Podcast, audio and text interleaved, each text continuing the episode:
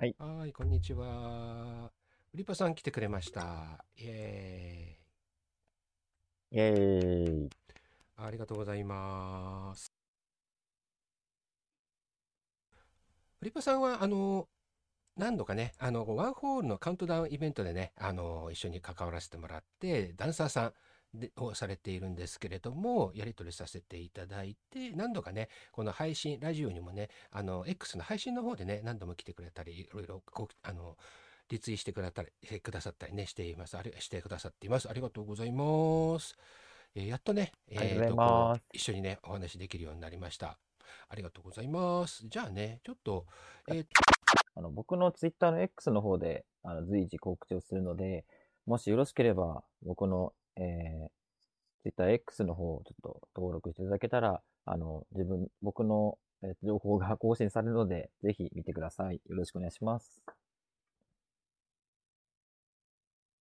またね、リンゴさん、えっ、と、みやめさん、よかったらね、どうぞスタジオの方中入ってっちゃってくださいね。もちろんそちらの方でね、えー見る線、聞き線でも出入り自由ですので、どうぞご自由に、えー遊んでってください。ありがとうございます。さあ、じゃあどうしようか。これでこのままで、えーで、そしたらこれでじゃあちょっと。あの冒頭ね、フリパさん、今日お話をね、ちょっと伺いました。告知などをしていただいて、お話ね、伺ってる間に、みやみやさん、そしてね、りんごさんが遊びに来てくださっているので、お三人さんとお話ししていきたいなと思います。で、今日はね、ちょっと、あのーイベントで、年末のワンホールライブの振り返りイベントは行わせていただいたんですが、えー私の方でね、用意していたネタ、写真で振り返るワンホールっていう感じでちょっとやっていこうと思ってたんだけど、まあ、その分は、いろんなお客さん、あのー関わった方があ来てくださったので、お話で終わってしまったので、ちょっと今日はね、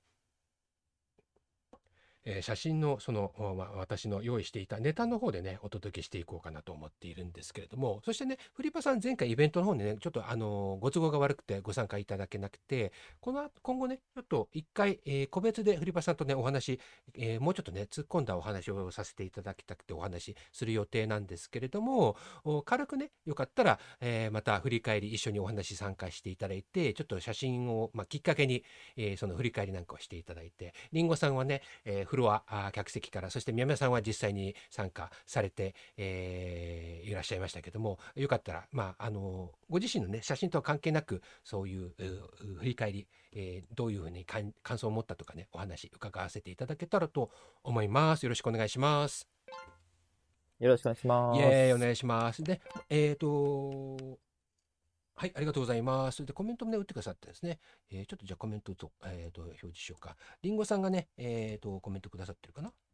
これで、こっちにしようか。はい。えーで、アシスタントがそっち、えーと、お邪魔しますということでね、フリパ、ああと、りんごさんがね、えーコメントくださっています。えー、亀賞のカメラ字では、コメントでね、参加いただける方も、あの、もう、えー自由にね、いろいろやり取りをさせていただけ、していただけるように、コメントを表示しながら、えーみんなと一緒にね、会話を進めていきたいと思っています。よろしくお願いします。お気軽にね、どうぞ、お願いしりんごさんでもねコメントで。またね、ちょっと都合が悪くなっちゃった。なんかね、えー家族が、えー大きな声で電話を始めたとかね、なんか都合が悪くなったら、もちろんマイクからコメントでのね、参加に切り替えていただいても構いませんので、えーご自由に、えーまた出入りも自由ですんでね、まあ、なんか次のイベントちょっと友達からも呼ばれたっていう時はね、ごえそちらの方にね、遊びに行ってもらって構いませんので、お願いします。はーい。はーい。さあ、ではね、じゃあ早速、ちょっとね、私の方で写真を表示しながら、えーちょっとそれをきっかけにね、えーこんなだったとかね、お話伺わせていただけたらと思います。さあ、で、フリパさん来てくださってるので、ちょっと、えっ、と、各演者さんをね、さらっと見ながらとも思ったんだけど、せっかくフリパさん来てくださってるので、フリパさんの写真をちょっと見ながらで変えていこうかなとちょっと思うんですけど、なんで、えっ、と、画面共有で一枚一枚のちょっと写真になっちゃうんだけども、えーそちらでアートやっていこうかなと思います。で、えー写真がどこにあるかというと、えーちょっと探します。準備ができてないんだけど、これでワンホールを引っ張り出してきて、で、フリパさんのホルダーを、どこかな？あれどこ行っちゃった？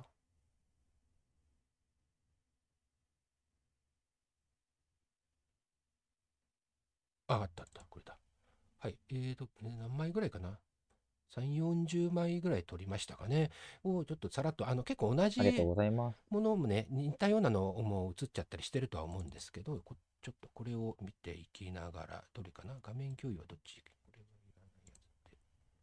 これで、これですかね。で、これで、ウィンドウでこれを表示しつつ、これでいいかな。で、えー、表示ね、えっ、と、今ここにスタジオに来てくださってる方でどっかしら見れる、見えるものある？どっかで見える。ちょっと見づらいか。見えるのある横見ないと見えないか。それ考えてなかったな。そうですね。ごめん。後ろに行かないと見えないかもし後ろれないですね。に行かないと見えないかごめん。また移動したのかすいません。そうしないとダメか。えーと、そしたらじゃあごめんなさい。また、あの、お好きにどっか、あの、いろんなところを見ながらで構わないんですけども、ちょっと見ながらそしたらお話伺えたらと思うんですが、で、私がこちらに一緒に行きながら、こんな感じでいいかな。み、皆さんは写真を見ていただいて、じゃあ、亀章は、あ、それでもいいかな。こんな感じでいいか。こうすると見えるかな。ね、ここ、こうしようか。うん、こんな感じでいいか。うん。はい。ではね、フリパさんの写真はもう皆さんコミュニティの方でシェアしているので、えっ、と、どういう画像が写ってるかっていう、あの、っていうのはね、見ていただいた方は分かるんですけれども、まあ、改めてちょっと見ながらという感じで。で、えっ、と、ちょっと気になるという方は、あまたね、えっ、と、おっしゃっていただけたら、あまた、あのこのコミュニティ、ワンフォアオールでは、あの、この写真美術館を今後ね、制作、今ね、しているところです。そちらでまた、あの、改めてね、発表がされますので、そこでご覧いただけますので、えワンホールにもし入っていない方とかね、ちょっと写真気になるという方はそちらの方で、えーチェックいただけたらと思う。今日はね、簡易的ですけれども、ちょっと一緒に、えー来ていただいた方と見ながらあーお話ししていこうと思います。フリパさん、これ、えっと、前半戦、後半戦ってこのワンフォアオール、うー2枠にイベントがね、えー8時間という長い、長丁場のイベントだったので、えークラスターではね、4時間、1イベント4時間っていう縛りがありますので、分かれてたんですけれども、うんうん。前半戦はうんうんあれですかね、うんまあ観客というか、えー、とフロア側観客席側で結構ね踊っていらっしゃりといらっしゃったりとかねユーザーさんお客様たちとね交流されてましたけれども、あのーぜ後半戦から参加っていう感じですか？ら、ちょっと私もずっと終えてたわけではないんですけど。そうですね。えっと、前半は、うん。あの、まあ、これはその、えっと、VR とそのモコピを僕は連携して、6点トラッキングで、ああの、踊ってるので、うんうんはい。で、うんうん8時間のイベントっていうのがちょっと初めてだったので、ええどれぐらい充電が持つかなってのもあって、うんうんうんで、最初は3点で入ったんですよ。はい。で、えっと、PCVR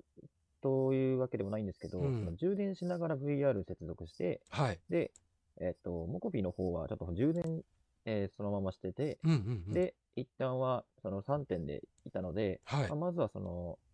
そのダンスに入るタイミングだったりとか、うんまあ、あとは音の感じとかも聞きながら、うん踊れるところは踊って、うんうん、で、えっと、フレンドさん来たら交流して、あとは普通にイベントを楽しんでます、前半は。はい。うんうんうん。あ、そうなんですね。あ、モコそんな感じです。うん。あ、そっか、はいフリッパーさんは、えっ、と、フルトラモコピでやってるんだ。うわーそれちょっと気になるな。今、最近、なんかちょっとアップデートっていうか、機能がね、少しあ新たなあ機能っていうか、ね、えっ、と、アップデートが行われましたけども、そうなんですね。出ましたね。ねえ楽しみですね。あ、はいそうですねそうなんだ。フリッパさんはモコピ勢だったんだ。へえ。でね、ちょっとここでえー画像を映すと、ちょうどね、フロアの方で、まあ、奥に私が映ってますけれども、こんな感じで、えー踊っはいずっとね、踊っていらっしゃいましたね。感覚として楽しんでいたと今おっしゃいましたけども。うんうんこの時に、うん。多分、モコピに切り替えて、あの、準備運動というか、うんうんちょっとフロアっぽいことをしてましたね。あはい、のそうなん。だ。ゲリラっていうか、うんうん。はい。ちょっと練習というか、たまたま亀翔さんのカメラが見えたので、あ、やっぱり？じゃあ、踊ってたら、うんはい、お追っかけ、追っかけてくれたので、あ、うん。じゃあこのまま踊ろうってことで踊って。まうんうんはい。何回かね多分目線が来た感じはやっぱり私の方でもしてたので、うん、なかなかただねはい。私もダンスの撮影はあのーほぼほぼやったことがなかったので。えー、とと興味はあるんですよ。うん。あのリアルで私ライブハウスとかイベントで撮影してたんですけどもやっぱりあのそういうダンサーさんともあのこういろいろ仲良くさせていただいてて、えー、と誘ってはいただいてたんだけど全然行けていなかったのでとっても撮りたいやっぱりダンスも、えージャンルだったりするのでやっぱり撮ってて楽しいですしね。そうなんですね。あ、りがとうございます。うんうんうん全部良かったです、写真。いやいやいやいや、なかなかやっぱりね、ダンサーさんを追っ全部て良かったです。追ってて、結構やっぱり難しいですね。結構はこういう速いものを撮るのは得意な方なんだけど、やっぱりダンサーさんのこの、あの、パフォーマンスに追いつくっていうのは、もっとね、結構臨場感のある、ガーッと迫力のあるのを撮りたかったんだけど、なかなかちょっと難しかったです。うんうんうん、そうなんですなねる。ほど。即興ってのもありますからね。そうなんですよ決まってたら、うんそれなりにポイントがあるんですけど。うんうんうんううんん。ですよね。うんうんでね、結構こうやってね、うんうんうんあの、あ、こっち気づいてくれてんだなっていうので、ポーズ取ってくれてるところ。で、こっちが間に合ってないんですよ、大体。やってくれるタイミングにね。リアルのカメラだったはいらはい間に合うんだけど、ちょっとやっぱり パソコンのうんカメラっていうのはそこはちょっとまだ、えーと、難しいっていうところですけどね。こうやってね、でもね、こうやっていろいろやってくれてるんですよねそう。ん。で、ほら。リアルのカメラって連写モードができるじゃないですか。うん確かにできますね。パシャパシャパシャって。まあ、スマホも撮れますけどね、連写でね。まだこういうメタバースの中のカメラ機能に連写モードはないので、まあ動画で撮っていればね、瞬間をずっとは撮ってそいられるけど、うんだから後で切り抜きはできるんですけどもね。うん。まあ、まあね、はいはいはいまあその方法は今後でやっていけば、うまくね、こう、いいタイミングでも撮れたりするのかなとは思うんだけども、こんな感じでね、いろいろやってくれてるのを上翔が追っています。で、ステージ、番好きでした。あ、そうですかこのやっぱり、うんうんダンサーさんがイエーイってやった時に観客がわーってそれに反応するのって非常にやっぱりね、この絵的、映え的にも非常にやっぱりいいですよね。こういうのっていうのはね。いいです、いいです。ね。こんな感じで、えーフリパさんがやっているところをね、で、いろんな演者さんのステージで、このように、まあ、あの、その、さっきおっしゃった充電とかもあるので、全員のステージでやっていただくことはちょっと難しかったんだけれども、できる限り、こうやってね、いろんな方の、一緒にとかね、演者さんと一緒にとか、バックでダンサー、ダンスをしてくれました。で、これからそのフルトラッキングっていうのをね、ご存じない方に言うと、フリパさんから言っていただいた方がいいですかね。簡単に、そのダンサーさんのこの動きがね、アバターにさせる仕組みっていうのをちょっと簡単でいいので、ちょっと今、急ですけど、どんな風にややるとえーこういうと風にできるかっていうのを教えてもらえますか？VR とうん、そのセンサーみたいのがあってうん、そのセンサーが、えっと、僕の場合は6点なのでうん、えっと VR、通常の VR 単体だと、うん。両手に、両手と頭で、これで3つ。で、これ3点なんですよねう。んうん。で、えー6点だと、えー頭と,、えーと両手に、えー両足に、えー腰が1つついて、全部で6。これで6点。で、6点トラッキングっていう風になります。うんうんうんうん。だから簡単に言うと、えっ、と、関節の部分のことを指すもので、うんえっ、と、上半身から下半身まで、えっ、と、あるものを、6点以上のことをフルトラっていうのかなって思います。うんうんうんなるほど、なるほど。はい。うんうんうんうんごめんなさい、もう一回繰り返すとうん、ゴーグル、VR ゴーグルもセンサーがついているので、頭のゴーグルに動き、体の動きがデジタル化、動いている位置っていうのかな、傾きとかが、ああと、えーと、コンピューターに行く、えーデジタル化できるえーセンサーがついているのが、そのゴーグルをかぶってるゴーグルに頭で、で、コントローラーを持つ両手、左右両手と、そして腰とおっしゃいましたかね。そうですね。はい。腰腰は裏裏側っていうのかな？そのおへその真裏っていうのかな？そ,、そうですねの辺に、まあ、バンドか何かでその、えーセンサーがついあってそれを、まあえーまあ、ベルトのようなバンドで腰のあたりにしていってそして足足首足は？両足は？両足首ですね。足首？でえっ、と、両手首にもつけます。はい。ごめんなさい。コントローラーじゃなくて両手首なんですね。センサーなんですね。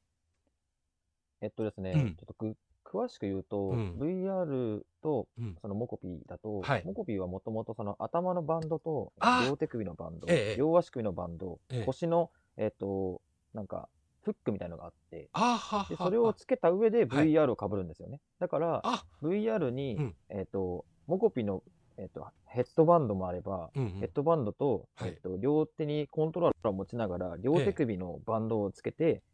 えっとええ二重で使ってるみたいな感じなね。ああそうなんですか。あとはうん腰から下も、腰から下だけは、うん。うんえっと、モコビだけの、うんえっとフックとバンドが搭載されていて、はは。なんか、ちょっと、うんうん。なんだろう、こう、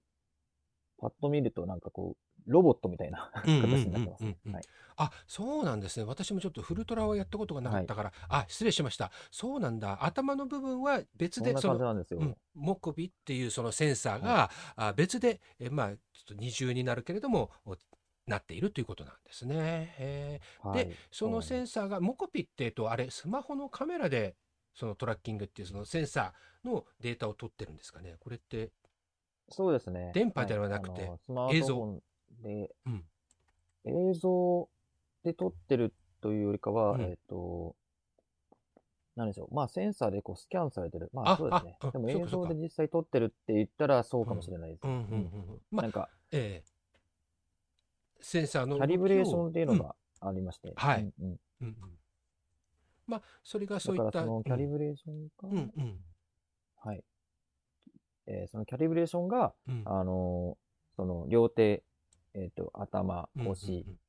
足に、両足、両手両足に、うん。うんあの、その、キャリブレーションって言って、要はその、まあ、えっと、動くセンサーのこう、固定というか、うんうん。まあ位置づけを多分つけてから、うんうんうん。そこからもう、あの、映像としてそのまま常時流してる状態にしてるんですよね。ああははあはあはあまあ位置情報で、そのスマホから、みたいな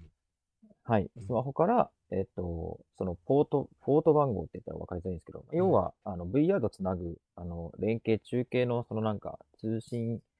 の、なんか、なんなんて言うんでしょう、その、つながりみたいなのをつけてうんうん、位置づけしとくとうん、あの、VR にもつながって、うんうんモコピと VR が連携して、うんうんえーフルトラッキングができるっていう仕組みですね。ああ、はいなるほどね。はあはあすいません。なんか急にちょっと説明を求めましたけど。なるほど。あー、うんごめんなさい。そ僕も専門用語ばっかり話しちゃった。いやいやいやいや、うん、まあそういう機械がね、えーちっちゃい端末がそういう位置の情報をスマートフォンを介したりして捉えたものが実際うんアバターは基本は、えーキーボードやえーアプリなどでスマートフォンタブレットで操作すると歩いたりとかね多少手の動きなんていうのはスマートフォン上でできるんだけども完全自分の体リアルの体の動きをデジタル信号に変えるセンサーを体に、え装着したものをつけて実際自分が踊っている様子をメタバース上デジタルオンライン上にトラッキングって言って要は、えー、と捉えた情報で同じような動きをリアルにさせることができるっていう機能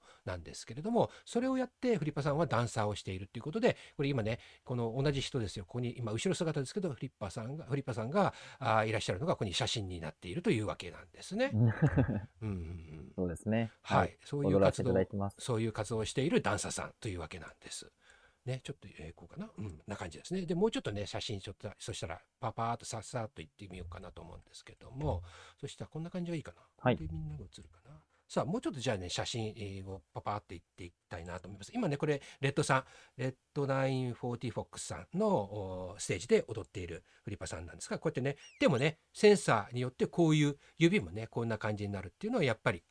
センサーをつけて踊っているからこんな感じでリアルな感じに、えーダンスの踊りのポージングも綺麗にできるというわけなんですよね。こうやってね敬礼みたいな感じでやったみたりとかね。こうやって手を広げたりとか。そうですね。ね。こういうやっぱはい。ポージングがしっかり決まった写真が撮れるとねやっぱあ映えますからね。撮っていても楽しいしまたうんうん。演者さんお客さんもねやっぱり楽しいと思うんですよね。うんうんそしてね、ワンフォアオール、スタッフ、演者さんにえー向けて、またね、販売もされているこのね、えースタジャンなんかをね、着てこうやって、えーパフォーマンスしてくださっていますけれども、こんな感じでね、踊っています。はい。ここがエルモナーさんのところですね。はい。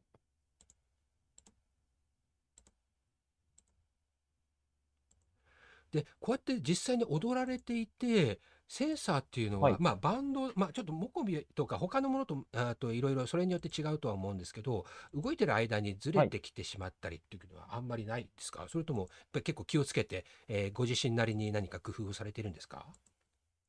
えー、ずれることはいっぱいまずあります。ああ、やっぱりあるんでですか、うん。あの、ありますあります。なので、その腰から下がどうしてもずれちゃう時があるので、時々その、自分の足は伸びてるのに、えっ、と、ここ、その、この世界線ではうん足がめちゃくちゃ曲がってるとかっていう、うんなったら、あ、うんえー再キャリブレーションっていうので、うんうん要はさっき言った通り、そのセンサーを位置づけするっていうので、うん。もう一回入れ直すんですよね。はあ、はあはあ、で、今僕のその、おそらく、えーうちの、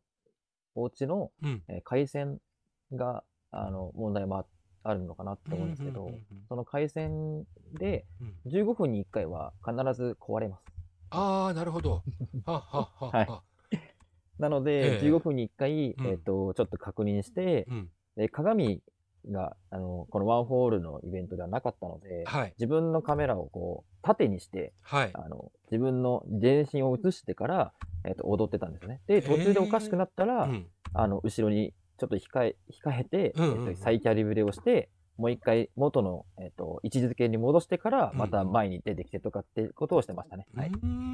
ん。あ、そうなんだ。やはりずーっとそのまま使えるわけではなく、ちょっと電波状況で、えっと、おかしくなってうんエラーを起こしてしまうっていうことがあるときには、ささっとちょっと舞台から下がって、えーそこで再設定し直すっていう感じで対応されたということなんですね。へえ、はいそっかそっか。やっぱりなかなか今まだ最先端技術だからそこまで万能ではないけれどもうまく、まあ、ごまかしごまかしというかああ皆さんにはあうんうんうんんまり変なところは見えないように工夫されてるってことなんですね。うそうですね。で、もし、うんえっと、もうその場からに逃が逃げられないっていうか、うんなんかその、えっと、その直したいけど直せないって場合は、うんしゃがむんですよね。ああなるほど。はあはあしゃがむ。しゃがんで、うんあの、こう、例えば手を広げて、はい。さっき、さっきちょっと前に見見せてもらった写真みたいに、うん。あの、イェーイイェーイって、こう、出て、両手をこう、はい。下から上に上げるみたいな、うんうんうん。そういうムーブをすると、うん。まあ、他のお客さんからすると、うん。おーって、なんか、うんうん。もっと盛り上げてほしいのかな、みたいな感じだと思うんですけど、うん。リアル、リアルの方では、うん。あの、腰があおかしくなってるので、あの、その腰をなんとかこう調整したりとか、うんうん。まあ、あとは、あの、喉乾いた時、あとその、はい結構ダンスすると汗かくんですよね。ああええええうんうんぱりはい。だからちょっと水分補給しないと危ない時もあるので、うんうんうんだからそういうので、うん時々ちょっと、あの、ちょっと裏話ですけど、はいあのその、イェイイェイって言いながら、あの、リアルでは、あの、水飲んでるとかってああ、そうなんだ。これ大丈夫ですか？言っちゃって。は放送乗っちゃうんだけど。大丈夫です。で、大丈夫です面白いこと聞けました。大丈夫です炭酸さんはこれは多分、分、うん。いずれダンサー、ダンスやる方はうんおそらくそういう道をたどるうかなと、ーん、そっかそっか。あらかじめ言っていました。うんうんうんこれからね、はいえー VR、バーチャルでダンスダンサーとして活動される人の、まあ、あるあるになりそうだという感じなんですね。うーん、はいうーんそっかそっか。ね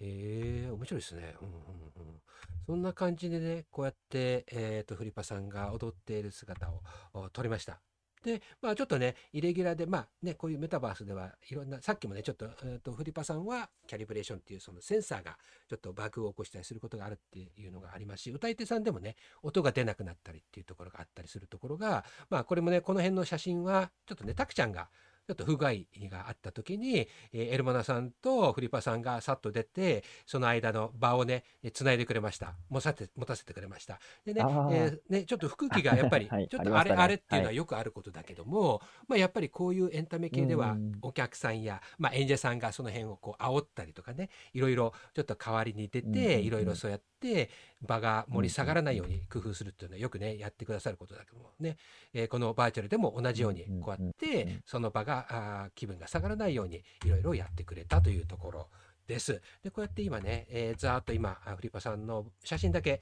さーっと今ね、ご紹介してきましたけれども、さあ、そしたらね、えっ、と、こういう、なんだろう、それぞれ皆さんがやっていったあー演技の写真を撮っていると、やっぱり、なんかこう、普段だとわからないっていうのかな、そういったところも、撮ってる間もわかんないんだけども、後で見ると、あ、こうだったんだとかって結構あるんですよね。うんうんうん。うんうんうんそうですね。で、じゃあすいません。そしたら、せっかく来ていただいてるお二方にも一緒にお話伺っていこうかなと思うんですけど、えーフリパさんがこうやってパフォーマンスしているっていうのは、例えば今ね、一緒に見てくださっている宮宮さんとかりんごさんもね、見てくれたと思うんですけども、また歌と違うメタバースのパフォーマンスって、えーどうでしたか？なんか、えー皆さん見てくれて、もしね、なんかちょっと感想なんかもおっしゃられることできそうだったらお気軽に言っていただけたらありがたいんですけども、うん、あの歌以外のイベントあの何ですか？そういうメタバースクラスターでのパフォーマンスってまだなかなかフリパさんが活動されてますけどもま、ちょっと私がねあまり触れる機会がないっていうところもあるのかもしれないんですけどお宮宮さんとかりんごさんとかってなんかそういうのどうでしたかね？またお二人は結構見る頻度がありますかね？どうだろう？でそうですね。うんうん確かに。うん。僕はうん音楽っていうか、ラップやってんでラップのイベントばっかりうん 行ってる気がしますけど。うんう、ん確かに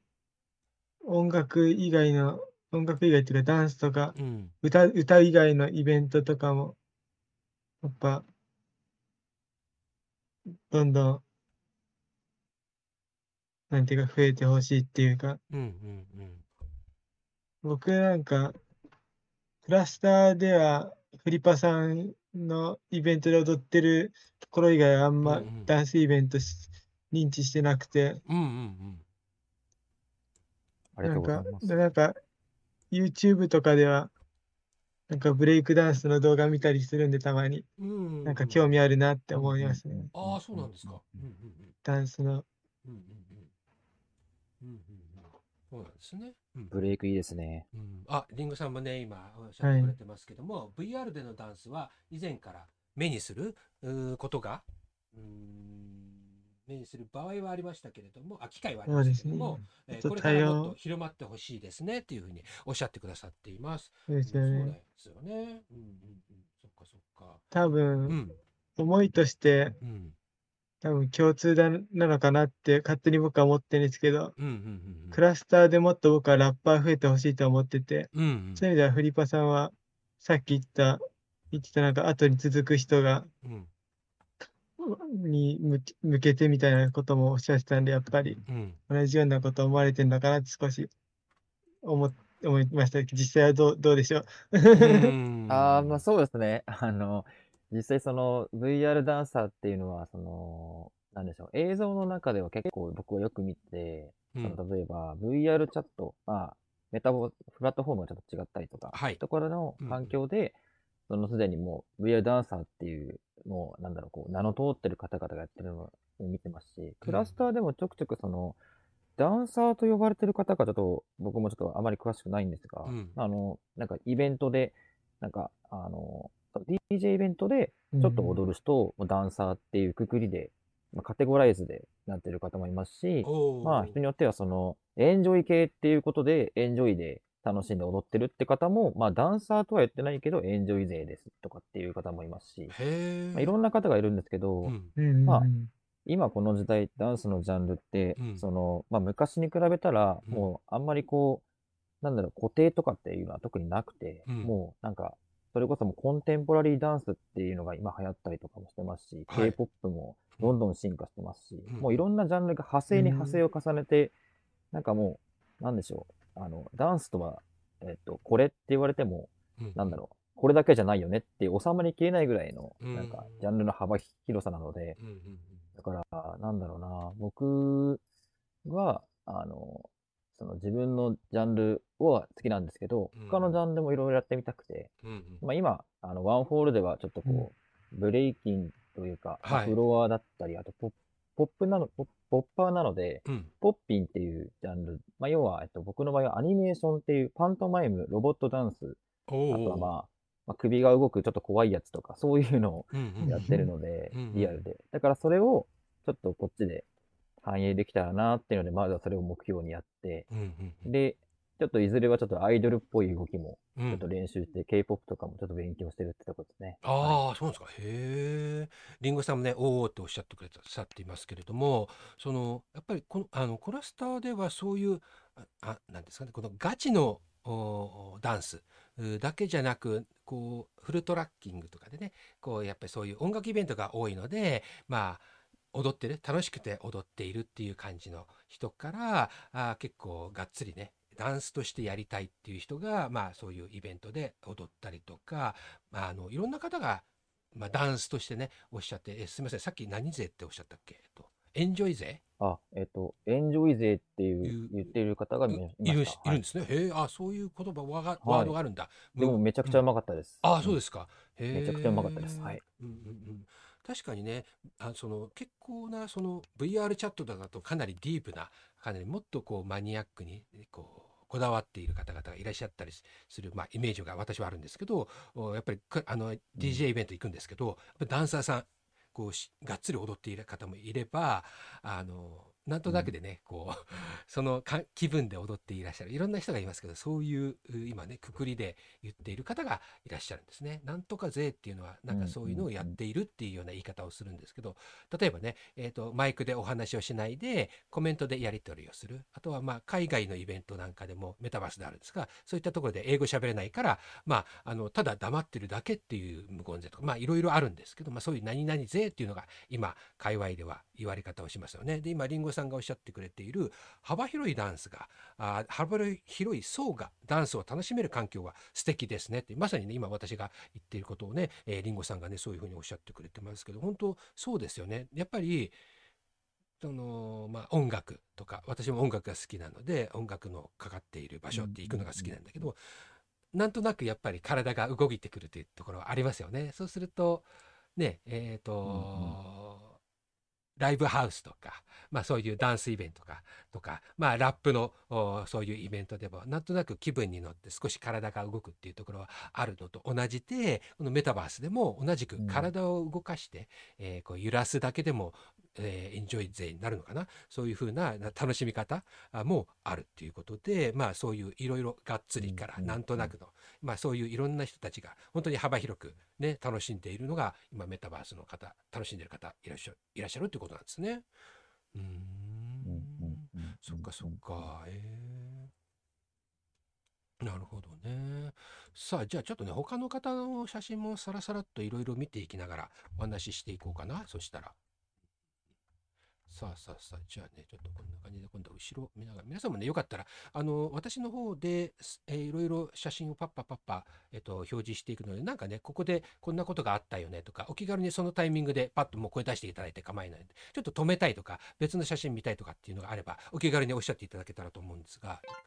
よかったらね、ちょっとお付き合いいただけたらと思います。で、アシスタントが後ろに来た方がいいかな。あ、フリパさん落ちちゃったかなえーっと、落ちちゃったかな？よかったらね、えーしばらくやっていますので、ご自由に、えーと、もしね、まだ入れるようであれば、あまた、もしあったらね、あのー端末、帰ってきましたね。一回一回表示が消えましたけどもね、今、売り場さんが、あ、また、あれあ、俺が近いからかな？俺が近いから映ってないのかな？これでどうかな？こんな感じでいいかな？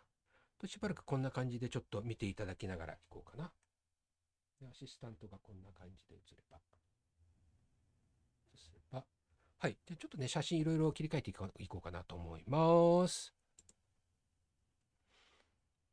さあ、えー、ではね、順番が、ご出演、ちょっとあれかな？調子厳しいかな？ちょっと調子が悪くなりましたね。回線かな？うん。あの、もしあれだったら、ご参加いただける間は、どんどん何回でも出入り、えー、全然大丈夫ですんでね。えっ、ー、と、すいません。ありがとうございます。ね、今日はね、休日だから電波もね、みんなが使ってますからね、なかなか厳しいかもしれないですね。さあ、じゃあ、ちょっと順不動になりますが、どこからかな？ワンホール。え、23組かな？そして14人以上のねスタッフ関係者の方々がこのイベントは、えーと、大晦日から年明け元旦にかけて8時間、えー、関わってイベントに携わりました。で、えー、その中でね私の方で撮らせていただいた方々をサクッとね、えー、表示していこうかなと思います。まずはねともキングさん。はい、あのトモギトム・キングさんといえば、えーと、プレスリーそして本当にオールディーズうと何年代ですか、えー、1970年60年もっと60年代ですかね？50, 50年代かな、えー、古い、えー、昔のアメリカのロックなどを演奏するプレイヤーさんなんですけれどもトップバッターでね務めて務めてくださいました。そして次が・キングさん行って、そしてね、次にね、ヒヨさん。あ、あのリンゴさんがね、かっこいいですね。というかね、トム・キングさんのね、このリーゼントと、そして、あのーこのね、ギターのね、また、これもね、えっ、と、えっ、と、少佐、だ、えっ、と、ダースボック少佐でいいのかな？が作ってくれて、確かおっしゃってたと思うんですけども、それがね、この D っていうふうに、これが、少佐の、まあ、ロゴ、作品だっていう、あの、証のこの D が、こう、こうなんていうんですか、この部品の部分は、先端部分に、に D の文字が入っていますけども、ここもこだわりのギターをアバターが持って、えパフォーマンスされます。とね、非常にやっぱりこういう楽曲、うん。あ、別端末で、はい、えーと、フリッパさん、ちょっと一回端末変えられるということで、えーありがとうございます。お願いします。このね、えー演奏されるプレイヤーさんです。そしてさっきね、ちょっと表示しましたけど、その次に、えー出られたひよさん。ひよさんは、あの、ジャンル、結構いろんなジャンルを歌われる歌い手さんなんですが、ゴスペルを主に歌われる、まあ、えっ、と、シンガーさんなんですよね。で、今回は、まあ、ウクレレもね、されるのかな。これはウクレレ、これウクレレ？これギターやウクレレかな？ギター、いろいろなんか楽器もされるとはおっしゃっていたんだけども、あのね、可愛い猫ちゃんで今回は登場されました。普段は、あの人型アバターで、まあ今冬の時期なんでね、このちょうどスタッフのワンホールのスタジャンを着てね、えーいつもうろうろされてますけれども、ステージ歌われるとき、今回はこの可愛いね、猫のアバターで参加されました。えー一部界隈ではね、ヒヨさんのパフォーマンスすごく良かったっていうようなね、ことをね、おっしゃって、えーいらっしゃ、あの方がね、いらっしゃいましたけれども、そしてね、ちょっと前後になっちゃうんですが、この時間枠、MC ですね、えー皆さん、歌うい手さんを紹介する、えー司会進行役が各時間ごとでね、え分かれています。この時間枠はぶどうちゃんが、えー MC を務めて、各演者さんを、えーステージに招いてくださいました。ぶどうちゃんはね、いろんなイベント、メタバースでも活動されている、まあ、インフルエンサーさんなんですけれども、で、ご自身もね、メタバースライブイベントを主催、えーされています。このね、ぶどうちゃんうんがこの時間枠、えー MC を務められました。そして、次に、ピクさんですね。ピクさんも音楽活動、えーかなりキャリアのある方なんですが、メタバースでも、そしてね、あのーこういうアバターとかね、3D 知識のね、C、3DCG の知識も豊富な方で、えーこのワンホールでは歌を歌ってくださっています。主にね、音楽活動をされているんですけども、クラスターでね、えーいろんなあイベントにね、出演されたり、ご自身で、えーライブをね、やったりされています。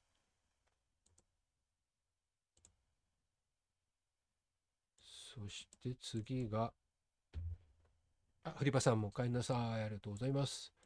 そして次は誰だ？あ、そしてね、次はね、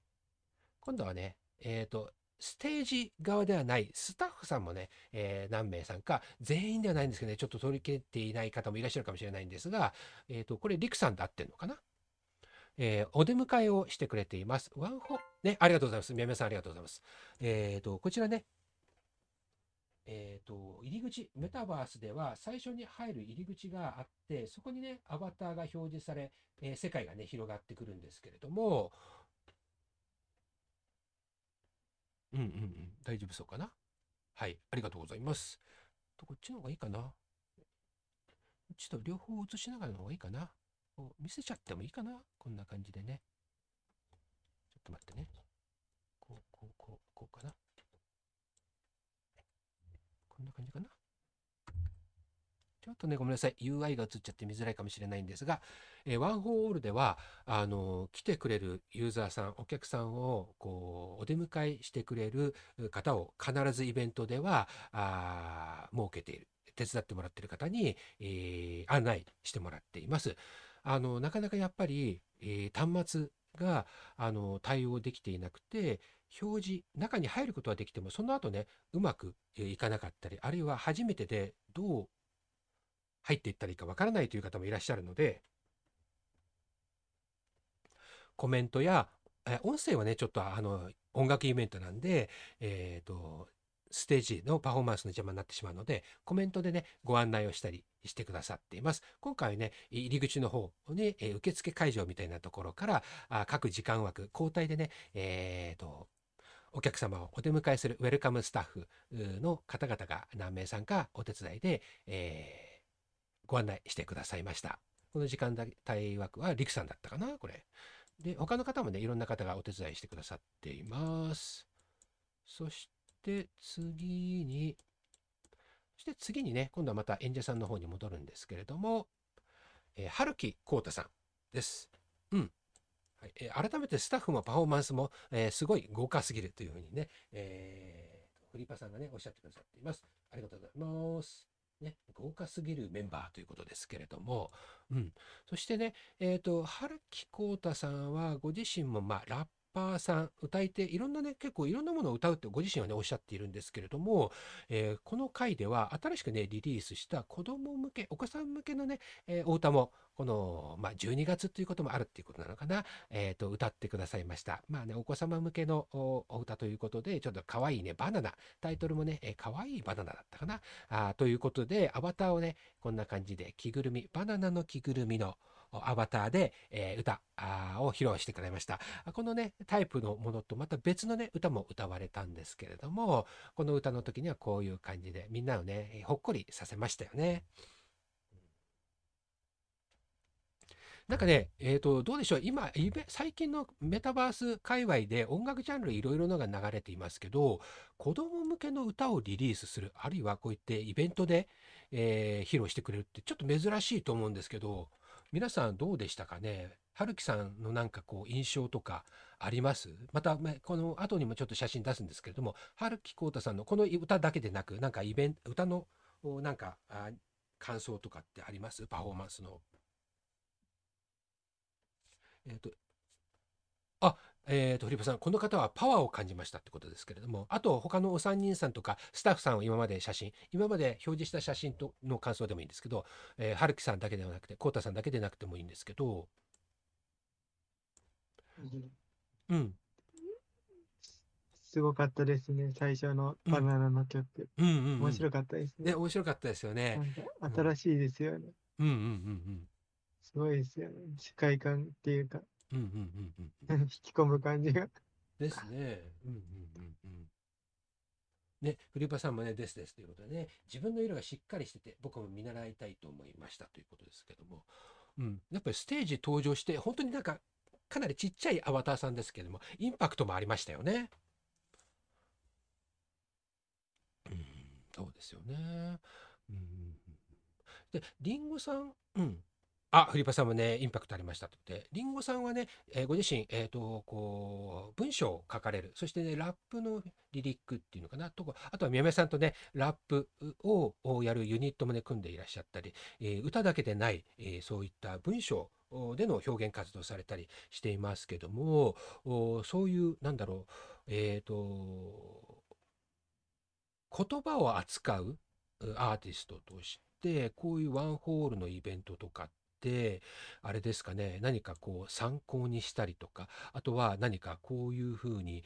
するといいなとか、なんかそういう、何て言うんですかね、えーえーと、イベント、音楽イベントにこう楽しむところで、なんかそういう感想とかってあります？また演者さんの感想でもいいんですけども、タイミング、ご自身のタイミングで構いませんのでね、なんかあったらお気軽にコメントもいただけたらと思います。もちろん、えっ、と、見る線、聞き線でね、一緒に参加いただけたらと思いますので、まあ、特になければ大丈夫なので、えー遠慮なくね、おっしゃっていただいて、えー一緒に見ていってくださいね。うん、そっか、そうだよね。あ、ありんごさんすみません。えー私は大勢の人を集めるための言葉の使い方に言うとくて、うんうん、このお今度のね、この度のイベントでは、とても新鮮な思いだったということですけども、あ、りんごさんもね、えー、と表現活動としてはアーティスティックなこの言葉あをいろいろ紡ぎ出したりっていうことはあやっているけども、おなんていうんですか、えー、とそういうういろんな人を集めるとか、そういったところの言葉遣いっていうのはあちょっと新鮮だったっていうかな？うんうんうんうんなるほどね。ありがとうございます。あ、そうですよね。確かに。あの思いを言葉にするっていうことも言ったりしますけれどもそれを今度はいかに人を動かすかっていう言葉のチョイスっていうのもまた難しいですもんね。うんでそういう面ではやっぱり音楽家さん、うん、はい、えー、リンゴさんどちらかというとどちらかとあどちらかと分別をつけると私の使う言葉は収束する形がメインだと。これなんだっけ？帰り見ましたでいいんでしたっけ？すいません。もう漢字が弱くてすいません。で、合ってるのかな？ここ、えっ、と、帰り見じゃない、試みました。違うよね。帰り見ましたっけ？うんうんうん、なるほど、えーこれを見てくださってる方は多分読めてると思うんですけど私がすいません、えっと漢字が分かんなかったんですけども。あ、うん、確かにあのうん。あフリパさんがね出演してる方もすごいしオーガナイザー主催者がすごすぎですっておっしゃってね、えー、宮部さんが今ねいいねをグッドマーク出してくださいましたけども。あ合ってるってことかな。ありがとうございます。うん。そっかそっかまああの宮間さんもねラッパーさんですからやっぱり言葉遣い言葉のチョイスっていうのはやっぱり非常にこだわったりすると思うんですけど、うん、そうですよね歌にする言葉とそうやって人を集めたり何か行動を促す、うん、言葉ってまあいろいろありますよね。うんうんうん、ありがとうございます。そうですよね。うんうんうんどんどん行ってみましょう。さあ、そして、うんと、どこまで行ったかな？えーと、あ、そう、そうですね。コウタさん。コウタさんね。えっ、と、この、お可愛い子供向けの歌から、他にもね、たくさん写真は撮ったんですけども、今度こんな感じの写真も撮りました。今回、春樹浩太さんは、あのーコラボでユニットを組んだ楽曲も新しくね、新規リリースされました。それがね、こちら3人でね、歌われたんですけれども、よいしょ。あ、これで映るかな。こんな感じですね。ちょっと全体を軽くさらっと映しておいて、他にもね、たくさん撮ったんですけれども、レッドさん、レッドナインフォックスさん、そして AI エリカさん、そして春樹浩太さんの3人の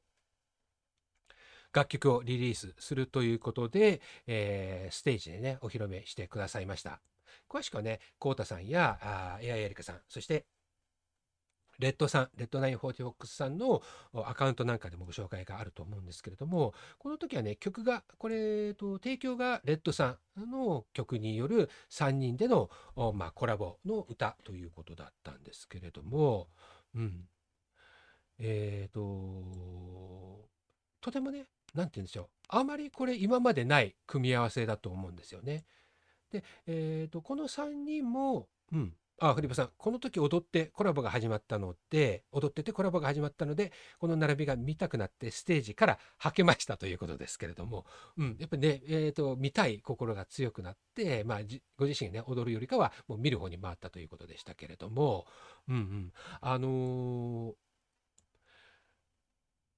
なんて言うんですかね、その、ワンホールがきっかけでユニットを組んだとか、あと曲を作ったっていうのが非常に、まあ私もいろんな方からインタビューさせてもらうと結構多いんですよね。ワンホールってこれやっぱりえタクちゃんがね結構前の方におっしゃってたえタクちゃんというのはこのイベントワンホールを主催した、えイベンターさんでもあるレゲエ DJ さんでもあるんですけれどもその方の目的っていうのはクラスターで活動しているメタバースで活動しているアーティスト同士の交流が深まってそこで何か生まれてくれたらいいなとかでもっと交流が深まってでメタバースでもっと楽しんでくれる人もっとパフォーマンスをしてくれる人が増えたらいいなっていう願いもあると伺ってるんですけどもまさしくそれをねいろんな方がこうやって形にしてくれているみたいですね。うん、この楽曲もねすごくねかっこいいです。うん、えフリパさん、一人はみんなのためにってやつですね。そうですよね。えっ、と、タイトル、イベントのタイトル、One for All。えっ、と、一人はみんなのために、みんなは一人のためにというコンセプト。おまさしくそれですよね。うん。うん、さあ、そうですよね。えっ、と、続々じゃあちょっと行ってみましょう。あ、ま、しまった。これが映っちゃった。ちょっと待って。アシスタントに変えよう。えー、よいしょ。さっきもこれ写真また映ってたね。なかなか難しいね。いろいろ裏が見えちゃってるんだけどね。えーと、そしてさあ、えーと、原木浩太さんの会が終わり、そしてね、今度はまた引き続き、えー今度はスタッフさんをね、またご紹介していきたいんですけれども、ちょっとね、アフロが映りすぎ。なこんな感じかね。アフロが結構映っちゃうね。えっと、これでこれを切り替えればいいのか。こうすればいいかな。よいしょ。はい。今度はね、またウェルカムスタッフのブースの方に回ってみたところで、えっと、いろんな、もう、あの、時間で分かれてはいるんだけど、担当がね、分かれているんだけれども、ご自身、自分のところだけではなく、他の時間枠の時にも、たくさんのお客様をお出迎えして、なんとね、フリパさんもこの時は映って、これ多分ね、スタートして、オープンしてすぐの時なので、みんなでね、お出迎えした頃の画像だと思うんですけども、フリパさんもこうやってね、えっと、フレンドさんでしょうか、お出迎えしていらっしゃいますね。こんな感じで。えっ、と、みんなで入り口の部分を、で、えーお出迎えしました。で、このワールド、今回のカウントダウンパーティーのイベントでは、あ、またこっち映っちゃったね。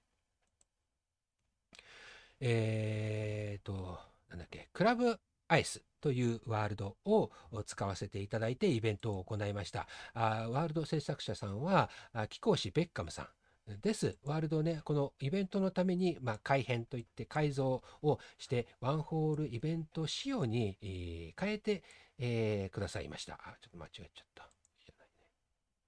えーっと、そんで次は、どれかなかなさあ、そしてね、さっき春木浩太さんの枠でも登場された AI エリカさんがご自身シングルで、えーステージ立たれました。そしてね、フリパさんがスタッフの方ともワイワイしたくて行きました。というふうにね、えーコメントくださっています。うん、そうですよね。やっぱりみんなで最初ね、お出迎えしたら、みんながまた楽しくなって盛り上がりますね。うんうんうん。さあ、そしてね、この AI エリカさん、もう、この方もね、ラップだったり、アニソンであったり、えーまあ、幅広いジャンル歌われるんですけども、今回初お披露目、私は初めてこれお初のアバターで登場されました。いつもね、えっ、と、イメージカラーっていうのかな、シンボルカラーは、ああとこれ、なんていうんですかね、グレー、えーホワイトグレー、アッシュっていうのかな、灰色っていうのかな、えーこの白を基調としたあ髪、ヘアの、ヘアのカラー、と、まあ、肌が特徴的なんですけれども、白いギターでね、えーそして、えーこの、なんだろう、毛皮っていうのかな、コートが、これけ、あの、かなり取っていて、あの、テクスチャー、すごくリアル、綺麗、クオリティ高くて、テクスチャーのクオリティ高くて綺麗でしたね。リンゴさんもね、綺麗な、あの、衣装ね、つけていらっしゃいますけれども、うん、これ、あの、アバターの衣装がと、えすごくね、印象的でしたね。うん。おっと、間違えた。よいしょ。そして次に、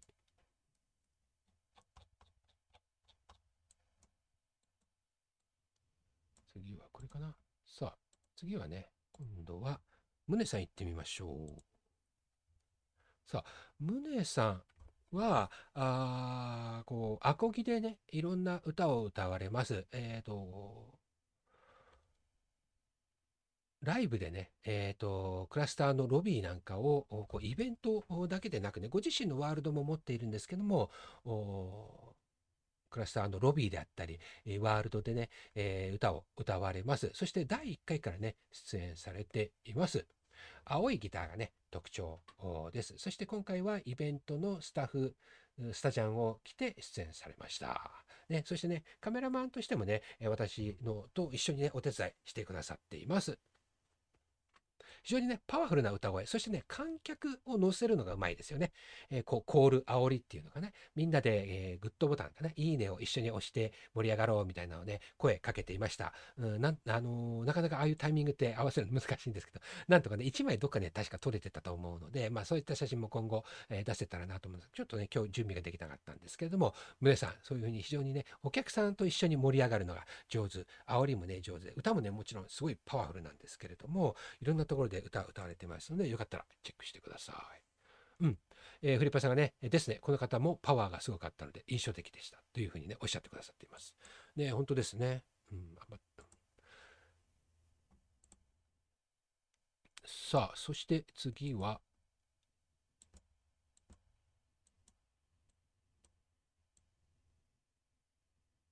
宗さんそして、今度ね、えーは次、時間枠が変わりまして、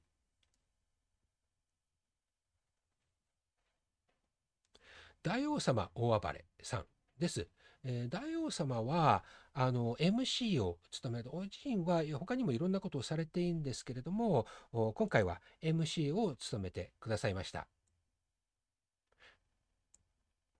大王様は、えーその演者さんが変わるときに、その MC っていうのは、演者さんが変わるときにこう出てきて、次の方を紹介、えーしたりするんですけれども、いろんなアバターでね、目にも楽しい、そしてね、えっ、と、モノマネをされるんですけれども、えー観客をね、いろんな手段で楽しませてくれましたね。お出迎えも非常に、あの、こう、なんだろう、楽しいお出迎えでしたよね。うん。あ、またこっちが映っち。よいしょ。さあ、そして次に、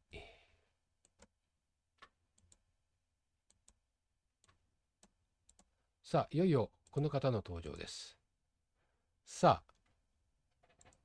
今ね、この放送、カメラジにもね、遊びに来てくださっているみやみやさんが、あいよいよ登場しました。イエーイということですけれどもね。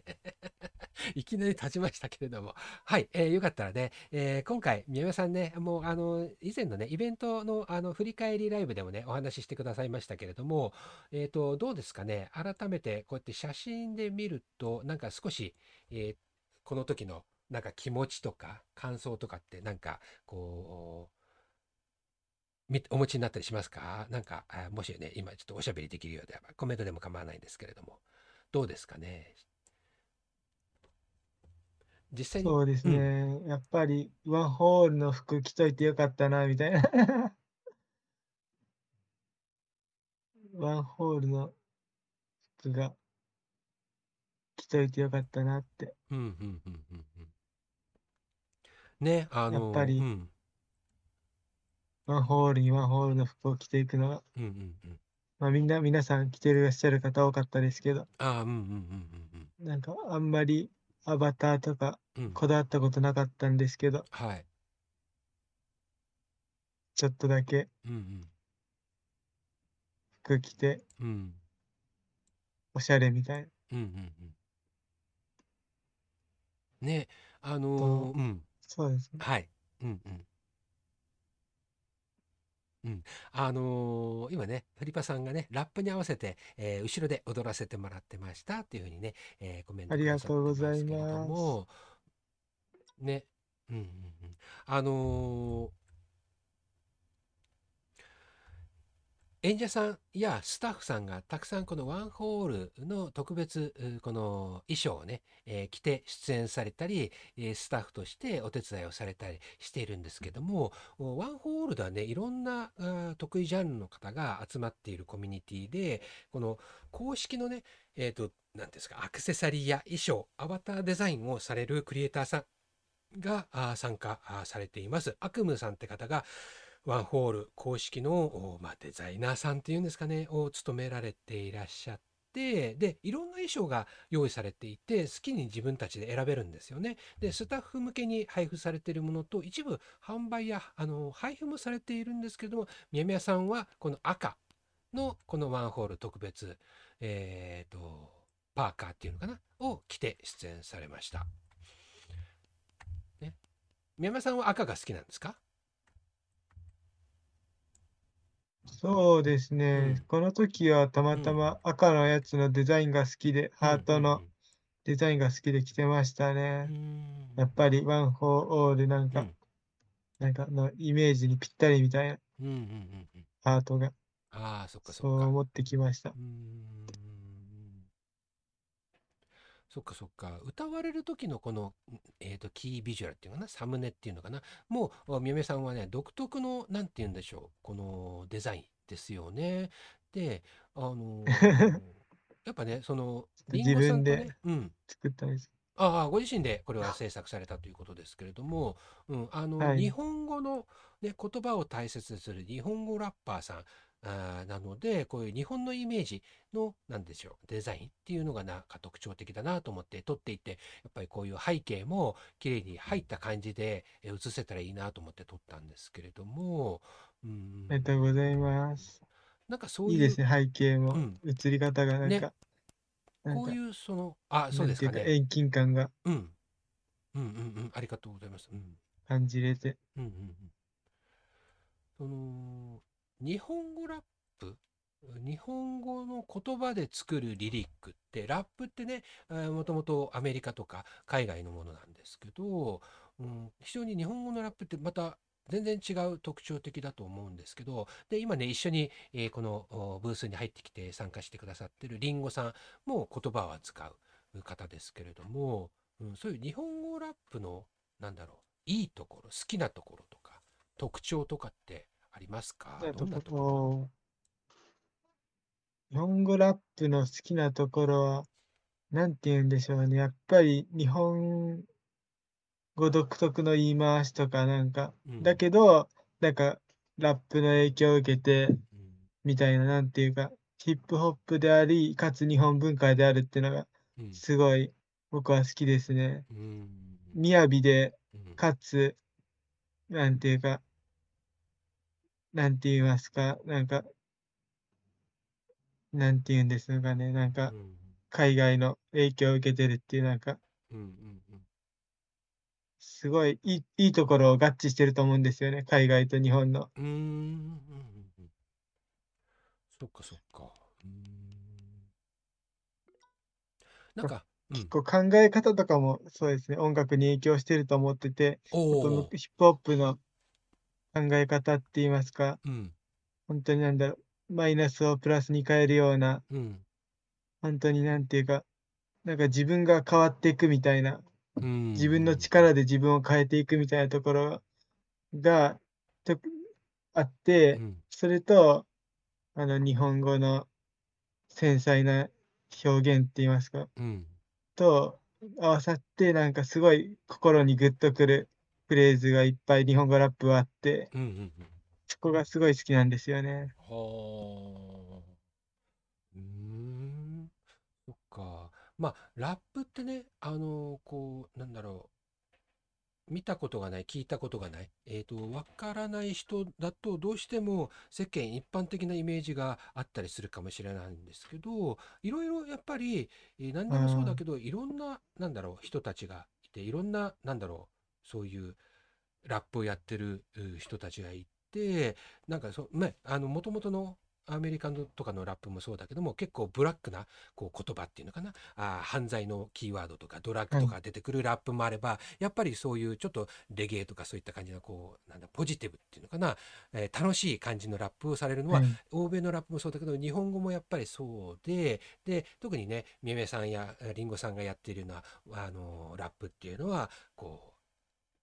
前向きな、そしてなんだろう、こう、えーとうん楽しい、そして非常に日本、ね、さっきおっしゃったような日本の文化っていうのかな、そういったものを大切にされる言葉を、えーにこだわるっていうようなラッパーさんなんですよね。えーだからそこが、あのなんだろう、えっ、と、まあ、この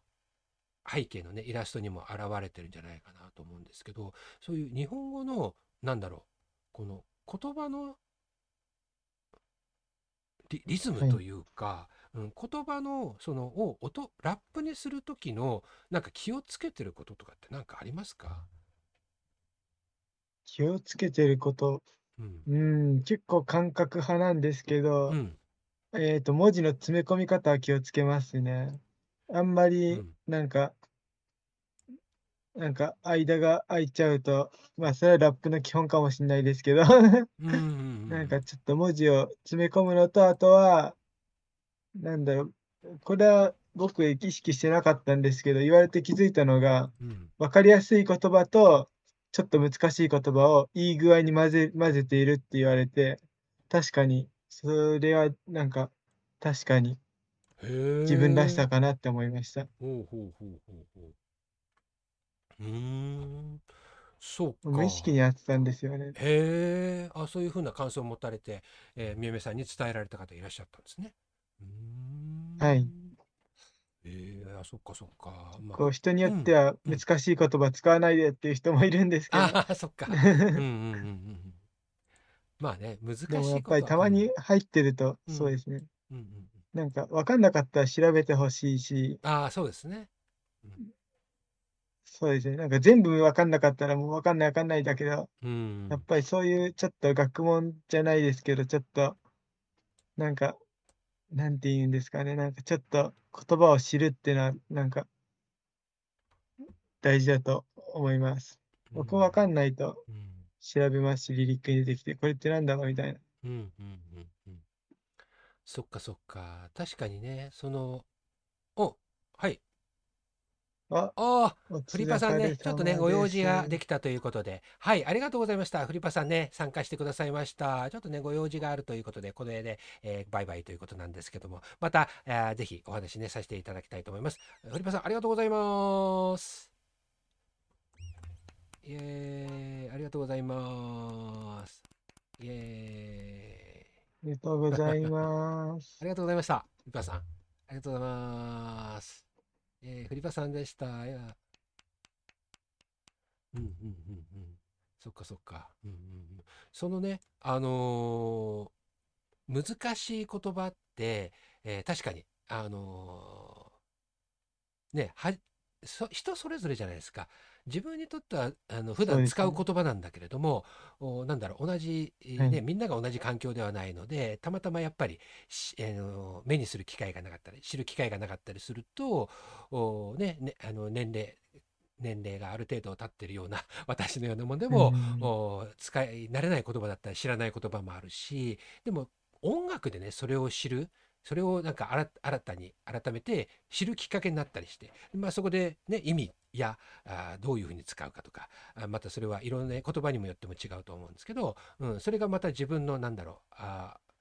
えー知識ができて、え自分の考え方とかっていろいろそう自分に影響を与えるところは音楽の中でも、まあ、ラップはまた言葉でそうやって、えーなんだろう影響を与えることができるっていうところもあるんですね。うんそうですそうね。か。まあでもそういううーみゆめさんがやっぱり人気の今このクラスターで、えー活動されているそういうアーティストさんや他の方もみゆめさんのラップを見て聞いて、えーいろいろコラボをやろうという方がねたくさんいろいろいらっしゃるけれども、まあ、人気の理由なのかもしれないですね。はい。ありがとうございます。うん、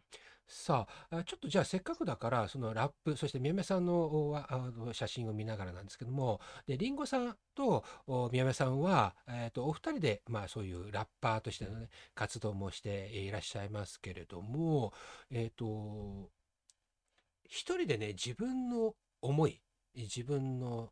言葉をするだけでなくコラボや二人でそうやってラップの作品を作るっていうのはまたちょっとなんだろう作り方が違ったりえすると思うんですけどおそう複数でやるラップ作品作りってどうですか？どうどどんな感じでやっているんですかね？まあそれはね一つでコラボするね人それぞれだと思うんですけどお二人はどんな感じで普段そうですね。作っていらっしゃるんでしょ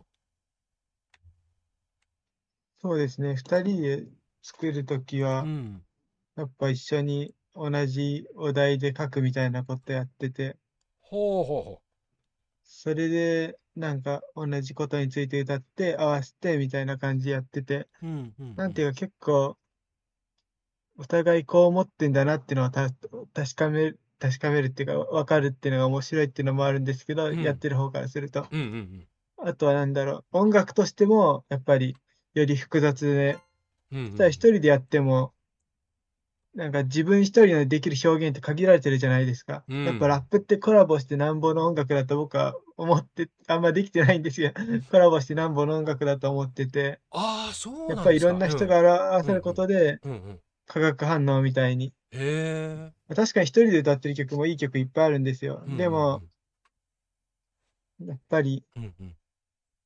うん、なんかいい、なんかコラボしてうん化学反応が起こるみたいなの結構あって、うんうんうんうん。特にラップではそれは顕著かなと思ってますね。へえ、あ、そなるほどね。そうか、コラボしてなんぼっていうところもあるそれじゃあ私は知らなかっただけなんだ。あ、そうなんですね、ラップって。うん。まあ僕の考えかもしれないですけああ、どね。いえいえ、あ、そうなんですね。そんでも僕うん。はい。うんうん。うんうん。今ね、りんごさんがね、日本語の得意な技法は圧縮と展開だと思っていまして他者の胸を打つ歌い方と組み合わさって繊細さの中に苦しい人生模様が描き出されて日本語ラップは良いですねっていうふうにおっしゃってくださいました。うんあーなるほどね。圧縮と展開。はあはあはあはあうん。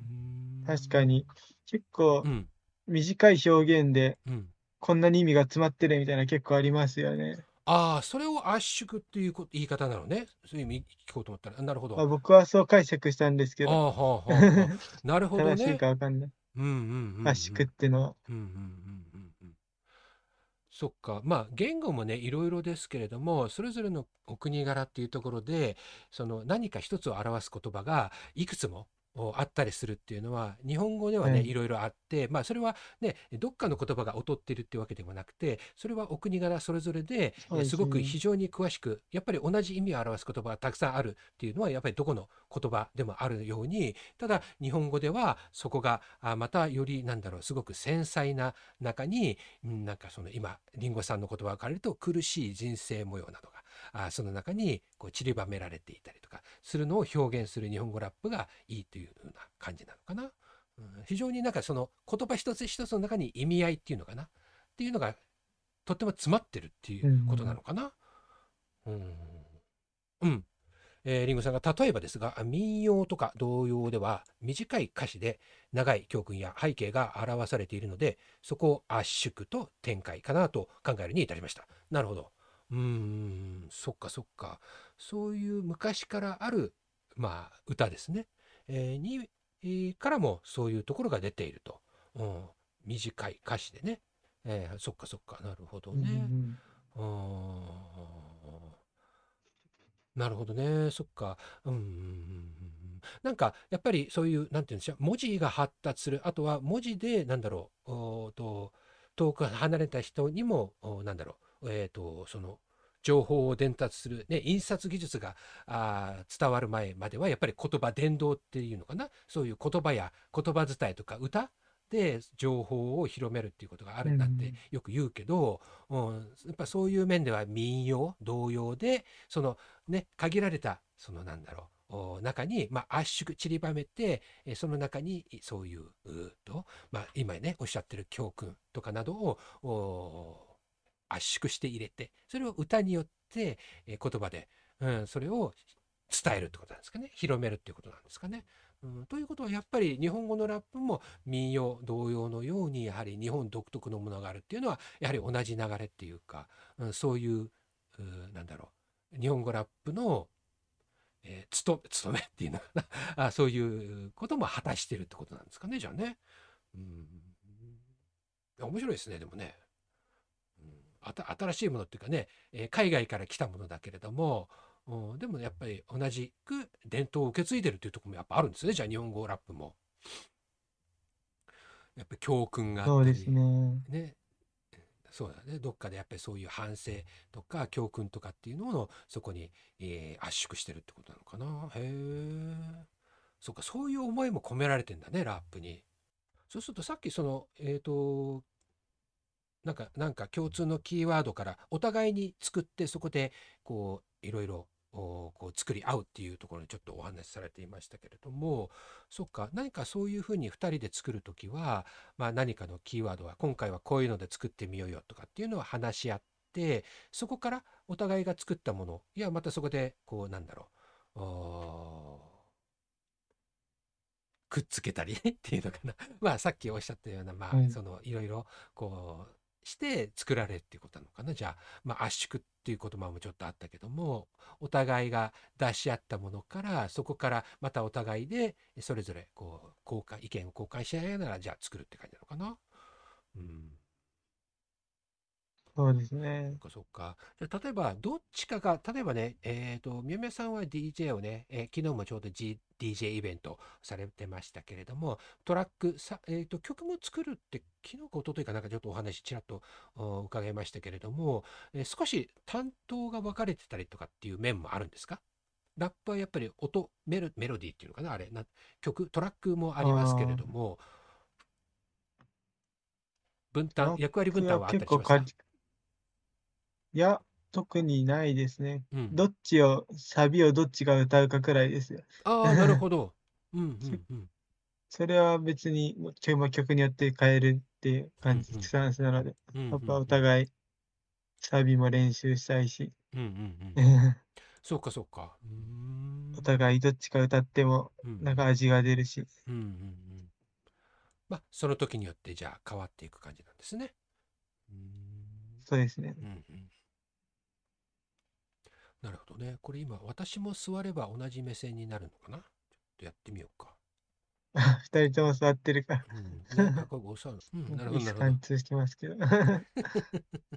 うん、なるほどね。ああ、そっかそっか。ええええじゃあまたね、えっ、と、写真をね、ちょっと、えー変えていこうかな。そしたら。うん、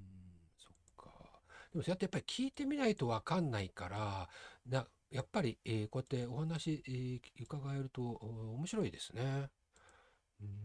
そうですね。でも、うんなんかちょっと思ったのがう、んうんなんか僕が話すとなんかちょっと応用的なことから話しちゃって、基礎的なことはあんま話してないのかなって心配になりますね。ああ、いえいえいえ、すいません。うん私もね、いきなり聞くからね、あね、あらかじめちょっと振って、振りつつ、ね、考えといてもらってって、なんか どうですかっていきなり聞くからね、私の聞き方も工夫がいるとは思うんですけど、うん、いや、でも、うん、なんかね、話のなんとなく、そういうおっしゃりたいこととかがね、うん、わかるので、で、ね、やっぱりわからなければそこでね、聞けば、また、もしね、これをご覧いただいてたり、聞いてくださってる方は、わからない部分は、ね、このクラスターに来て、宮宮さんに直接会って聞くのもいいし、ご自身でもちろん調べるのもお一番、それがね、一番やっぱり自分のためにもなりますから、ですけれども、ね、会いに来て、実際にね、会えるラッパーさんですから、ぜひクラスターでね、えーリンゴさん、宮宮さんに会いに来ぜひて、ぜひ、ね、お話ししながら、そういうこと、この間、えー上昇のラジオで見たんだけど、どういうことっていうのはね、お聞きいただけたらと思います。ね、嬉しいですね。リンゴさんがおっしゃっていいですねね。なんか疑問に思ったことはね、実際、またね、若いラッパーさん、で、ラッパーに憧れている方とかね、そういった方もぜひね、会いに来ていただけたらと思いま。そうですすね。ラップしたいって人にはもう大歓迎です。ね、そうですよね。うんうん。もうさあ、そしてね、お次の方、あゲノム船長さんがね、今画像背景に映っていますけども、おえゲノム船長さんは、あのグループで、ちょっとね、私ね、お初だったので、えっ、と、よく存じ上げてないんですけども、グループでもいろいろ、えっ、と、表現活動されてるみたいで、背景の方にね、えーステージでは、あーそのグループの方々も映っていたんですけども、えー今回はステージではゲノム船長ご本、えーさんだけがステージに上がられて、えー歌、パフォーマンスを披露されました。私あんまりね、お初でね、えっ、と、情報持ってないんですけど、あの、みめさんとかりんごさんとかゲノム船長は、えっ、と、もう何回かお話しされたりとかあったことあります？いや、ワンホールでえちょっとえ。うん。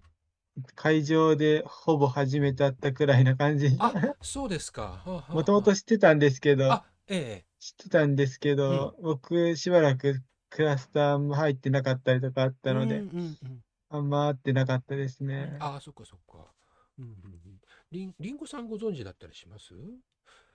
なんかね、トラちゃんの方で、えっ、と、トラちゃんラジオやってるんですけど、そちらの方でね、あ、りんごさんもね、接点あんまりないということなんですけども、このクラスターワンホールでか、あの、もお出演されているトラちゃん、えー DJ さんであり、ラジオもやっていらっしゃるんですけども、トラちゃんの方で、あなんか、あの、おラジオやってるんですけど、そちらの方にね、インタビュー出ていらっしゃるので、よかったら YouTube にもね、上がるのかな、これから。よかったらチェックいただけたらと思います。さあ、そしてね、じゃあ、続々といきましょう。もうあっという間に、もう2時間近く経つのかな、これ。1時間、1時間経ってるのかな？すいません、大丈夫、時間。あの、出入り自由ですんでね、お二人、なんか、ま都合があったら遠慮なく、あの、おっしゃってくださいね。そうですね。でもあと、まだまだ結構あるよ。もう少し大丈夫です、大丈夫。大丈夫な時間だけだけでだいあはいの結構ですんでね。ありがとうございます。すいません。はい、わかりました。さあ、そしてお次は、すいません、リンゴさん、ありがとうございます。さあ、そしてね、次はこちら、えーと、トンテキさんですね。トンテキマーベリックさん。ワンホールね、何度か出演されていますけれども、ご自身のラップのコミュニティや、そしてね、いろんな演者さんとのね、コラボなんかもされていますけれども、今回、えーまたね、やめだべの、ま、ああとリーダーとしてね、出演されました。あそしてね、あの、このお闇鍋のトンテキさんとはね、宮山さん、えーすごくね、えっ、と、親しい、ね、えーえーと、長いお付き合いだということですけれども、なんか宮山さんやりんごさん、トンテキさんの今回のステージとかって、なんか、ああとどんな感じだったかとか、覚えていらっしゃいますかね？なんか今回でなくてもいいんですけど、ワンあホールに出るトンテキさんってどんなでした？ーなんか、今回はなんか好きな曲、今回は好きな曲やってくれて嬉しかったですね。うーん。なんか、いつもどう、いつもどうかって言われると、うん。なんか僕の記憶が定かじゃないですけど、う今ん。回すごいなんか、今回もやっぱり、なんか、いいですね、やっぱラうん。ップ。うーん。そ っラップいい。ですね、やっぱ。うんうんうん。トンテキさんは僕よりもラップ歴全然長いんで、ああ、そうなんですか。やっぱりうんうん。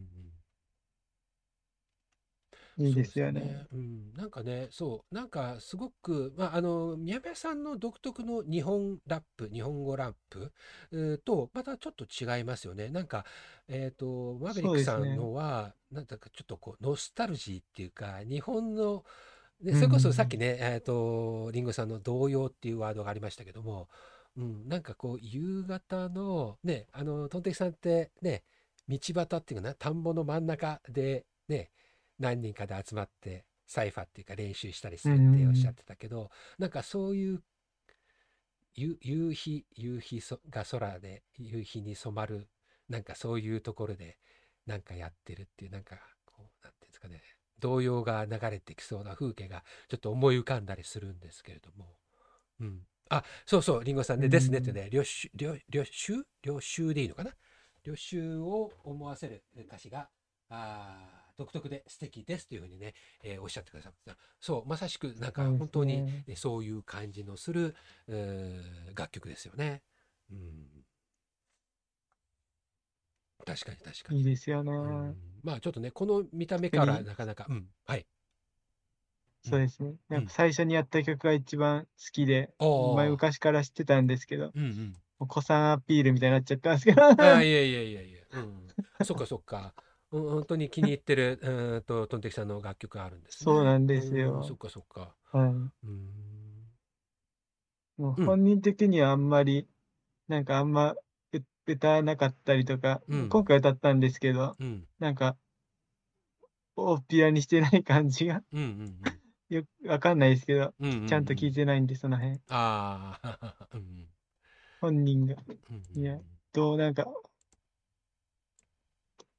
うん古い曲だからってなるかもしれないですけど、ああ、なんはあはか、あはあ。僕もあんま古い曲、うん。なんか非公開にしたりとか昔してたんで、ああ、はあはあはあ。なんか、でもなんか、うん、あんま流さないし、うーん、ああ、そっやっぱりかそっか。うん。新しい曲の方が流したいよねってな、歌いたいよねとかあったりすると思うんですけど、ああ、確かにね。うん。うん、でもやっぱ僕的にはうん。好きな曲なので、ああ、どんそっかそってか。どん歌っほしいですね。はあはあはあはあ。そっかそっか。今回のその、あーえっと、セトリとしては、あーちょっとね、古めのものもあったけれども、ああ、そっかそっか。個人的には嬉しかったってことなんですね。うーん。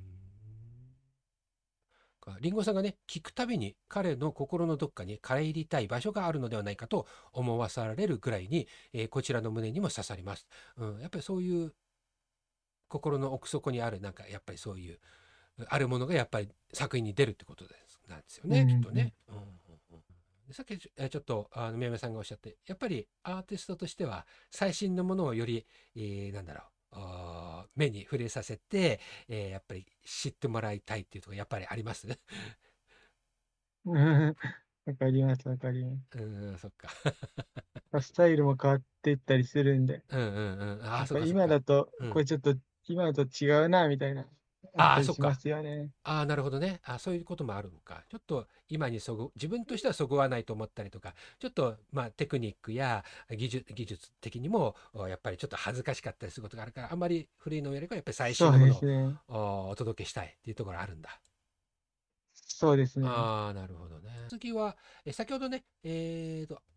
コウタさんうんの時間枠で、えーコラボで出演されましたレッドさんレッドナインフォーティーフォックスさんあーのお写真です。レッドさんも界隈では人気ですよね。みんな引っ張りだこ、みんなが好きなレッドさんっていう感じですけれども、あの、陽子系お姉ラッパー、ちょっとね、お姉、えーでえーやってるレッドさんなんですが、ラッパーとしてね、また楽曲っていうのかな、あの、その作品作り非常に定評がありますよね。レッドさんのお二人の印象って、なんかちょっと伺えたりします？やっぱ、なんかか、かっこいいっすよね、歌い方。ああ、歌い方。はあ、はあはあ、なんか歌い方っていうか、歌がか歌。っこいいですよね、やっぱり。うん。そっなんか。かうん。なんていうか、あのー普段話してる口調と、歌詞もうん、歌詞ね。うん。うんうん。なんかうまく表現できないですけど。ああ、そっかそっか。歌詞、やっぱりラッパーとして歌詞。うん。ど、どういう、ど、どういう特徴っていうか、レッドさんの特徴っていうか、どういう印象ですか？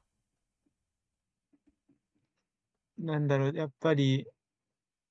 トンテキさんも、レッドさんもそうですけど、やっぱりなんか、リアルですよね。リアル？自分のうんい今の感じたこととか、なんて言うんでしょう。生活とかに根付いた、うん。思ったこととかを書くっていうのは、やっぱり僕は好きですね。へえ、そっかそっか。今を表現してるっていうか、まあ本当にすぐ思ったことっていうか、そういうことかな。やっぱり、うん。なんていうか、うん。結構、なんていうか、これ最近、なんか感じたっていうか、どっかで見て、うん。そうだなって思ったことなんですけど、え歌とか、なんか一般的な J-POP とかの歌とかって、え。うん。物語性とかが評価されたりするじゃないですか。はあはあはあ。物語性があるとうん中身があるとか評価されて、うんうん。ラップだと逆に物語性よりもなんか生活とか普段の日常のこととかがなんか中身があるって評価されるところだと思うんですよね。へえ、あ、そうなんですか。はあはあはあはあはあはそうなんですよ。まあ物語に通ずる曲もいっぱいありますけあ。ど、うん。でもそれはメイン要素じゃないっていうか、へえ。なんていうんでしょうね。やっぱり体験したことをうん。思って思ったことを、うんうん。なんていうか、随筆じゃないですけど、ああ、なるほどね。なんかええ、自分はこういう体験をしてこう思ったっていうのを綴るっていうのがやっぱええ。うりん。ラップタルのラップヒップホップの僕は特徴だと思ってて、へえ、深いですね。うーん。そうか。そこが大きな違いなんですね。うーん。まあいろんなスタイルの方もいらっしゃるので、うんうん。ここは僕の主張っていうことは、うんまあ、僕の思ってることなんですけど、やっうんぱりネットさんの。歌詞とか聞くと、うん。やっぱりなんか、あ、こう感じたんだなとか分かって、うん。すごいなんか、あと、彼のなんか、なんていう、志みたいなのも見えて、やっぱりはあ。いいですよね。おあとは歌も。なんかメロディアスっていうか、ああ、うんうん。聴いてて聞き心地がいいし、そうですね。うんうんうん。りえー、リンゴさんが彼の歌い出しのリリックのトゲでさえもが、えー誰かを愛するための術術なのではないかと思うほどに一曲中のお歌い方の変化やリリックから叙情がにじみ出るところ好きですねとああなるほどね。おーおーおーおー。そうかそうか。そうあのーそうそれ私ねちょっとえっ、とさっき言いかけたところなんですけど普段のね喋り方喋り口調や普段のなんか印象と全くやっぱステージが違う。勢いがあるっていうか私はそれはちょっと言葉が思い浮かばなくて、うん。勢いっていうかパワーっていうふうに表現しましたけども、うんまさしくなんかリンゴさんがおっしゃったようにかなりやっぱりギャップっていう言い方しか、私ではちょっと言葉のチョイスが出なかったんだけどもまあリンゴさんが今おっしゃった。確かにそうなんですよね。すごくなんか力があるんですよね。うんそうですよね。やっぱ僕は言語化っていうかあんまうん。得意じゃなかったんですけど、うんうんうんうん。リンゴさんはすごいうん的確に言語化してくれるので。うんうんうんそっかそっか。な。ああ、なるほどね。あの、リンゴさんはまた小説家でいらっしゃって、X でもね、言葉をおこう投稿されて、ご自身のね、えー作品投稿されていますけれども、そのさっき言った宮宮さんの言ったね、そのスタイ、えー J-POP のストーリー性と、そしてラップは、えー生活に根ざした、根ざしたっていうか、その、なんていうんですか、リアル、うん。うん今っていうのものを、なんかまあ叫びですかね、っていうところなのかな。そうですよね。ね叫びですよね。叫びであうり、ん、なんか、でも単なる叫びじゃなくて、うん、なんかこうなりたいっていうのを持ってると僕は思って、こうしたいとかこうなりたいとか、人にこうなってほしいとか、そういうのを込めてると思うんですよね。はあはあはあ単に、なんていうか、エゴで終わらないっていうか、うん、僕はそこが好きだと思ってます。ラップ全般として。そっか。うんちょっとうまく表現できないですいけどや。いやいや、なんかね、非常に、わ私そういう、こういう話が好きなので、すいません、なんかね、ではい よかったしつこく聞きますけども、うん、そうか、そういうことなんだね。へえ、いや、面白いな。うんうんうん。そうすると大丈夫かな。リンゴさん、そのリリンゴさんはね、その小説家でいらっしゃるので、まあラップをねされるからね、えーまたちょっと、えーえーと皆さんのイメージの小説家とそういう文章の表現者っていうイメージとはちょっと違うのかもしれないんだけれども、ストーリー性っていうイメージ、さっき宮宮さんが言ったね、うん、ご自身の、まあ、X、他でもいろいろやってるのかもしれないんだけども、文章の表現と、このラップのさっき言った、あの、その叫びや生活に根ざした、根ざしたとかっていうところの中でこう違い、使い分けとかするんですかね。それとも、また、えっと、リンゴさんは別の意見をお持ちですか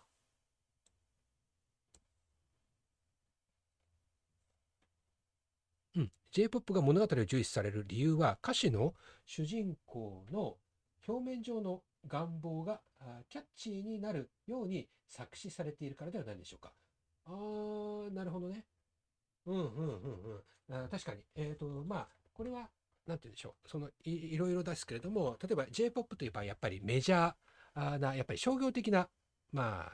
あ、アート、作品でもあるので、まあ、その辺確かに、まあ、キャッチャー、キャッチーであり、すぐ、まあ、手に、目を引くとかね、手に取ってもらいやすいっていうところをやっぱり主眼に置いてるのかもしれないっていうことなのかな。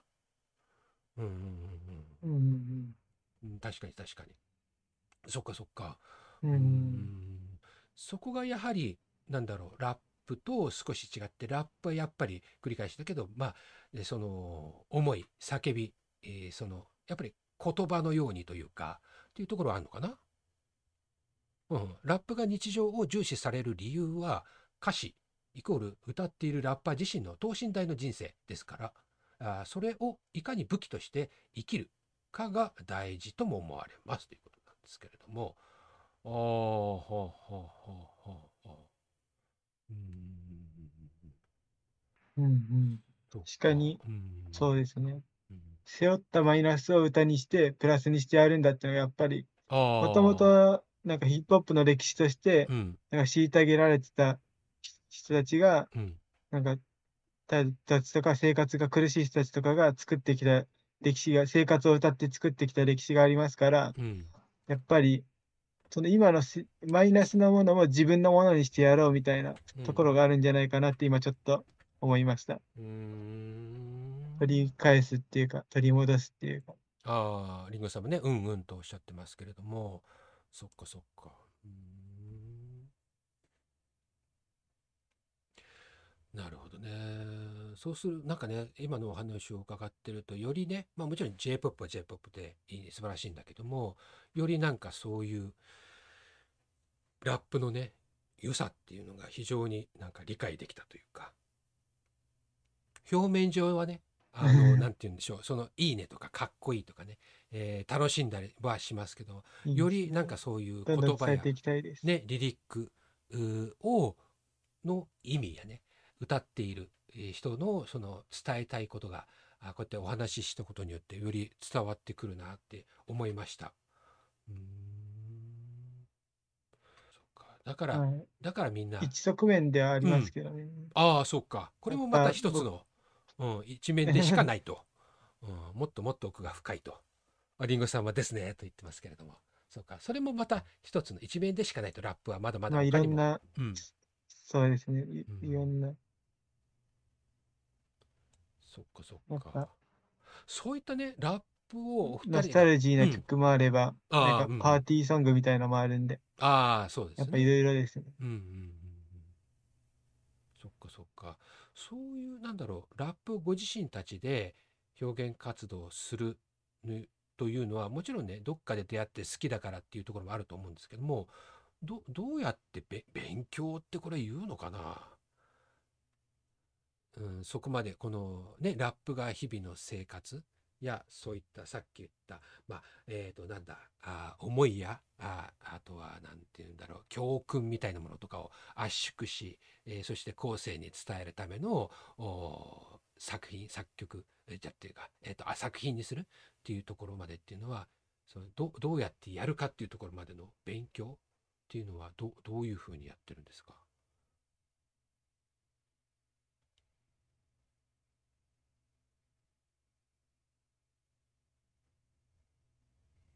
あら、音が途切れてしまいました。すみません。あもう一度お願いしあます。あ、ごめんね。あ、ごめんなさい。うん、そ、そんなね、さっき言った、その、あのーリンゴさんもおっしゃってるその言葉をね、圧縮して、えーそして、えーより後世にも伝わりやすいようにえー今度はそれを、なんだろう、えっと、えー届けるっていうところとかって、えっと、で、えーほんの一面でしかないとかっていうおっしゃったけれども、じゃあそういうラップをお作るために勉強している、どうやってそ、そこまで深くできるようになったっていうのかな。どうやったらそ、そういうラップが作れるようになりますか、勉強。うん勉強とはちょっと当て当たらないかもしれないけど僕はひた。すらやってきたあ、なるほど。感じが、うん。確かにそうですね。いろんなラップを聞くことは勉強だと思いますね。そういう意味では。いろんな本当に。に、うん。なんていうんですか、プロからアマまで聞いて、うん。なんか、どれが、どれが、なんか、なんていうんですかね、プロからアマまで聞いて、うん。やっぱ耳を鍛えるっていうのもありますし、うん。と言葉の使い方とか文化とかもなんか身に染みてなんか分かっていくっていうのもあるんですけど、うん。あんまり勉強どうだろう。確かに研究とかしたんですけど、歌い方とか、ああ。リリックに、歌詞に関しては、うん。僕はなんか、なんでしょう。歌詞の書き方に関しては結構独学っていうか、うん。なんか自分で勝手にやってるようなとこありますね。はあはあ。それもヒップホップの影響を受けてるんですけど、うんうんうんえ、なんか勉強という意味では確かにうん。独学的なところうん。ひたすら書いて、うんうんうんうん。そっか。やっぱり、まあ、まあ、何でもそうでしょうけど、やっぱりたくさん、その何か自分が身につけたいものは、その過去に、えーこう、あるものをたくさんやっぱり、こう、見て聞いて、えー読んで知って、でそうですね。また自分なりに研究してっていうとが、やっぱり同じなんですね、ラップも。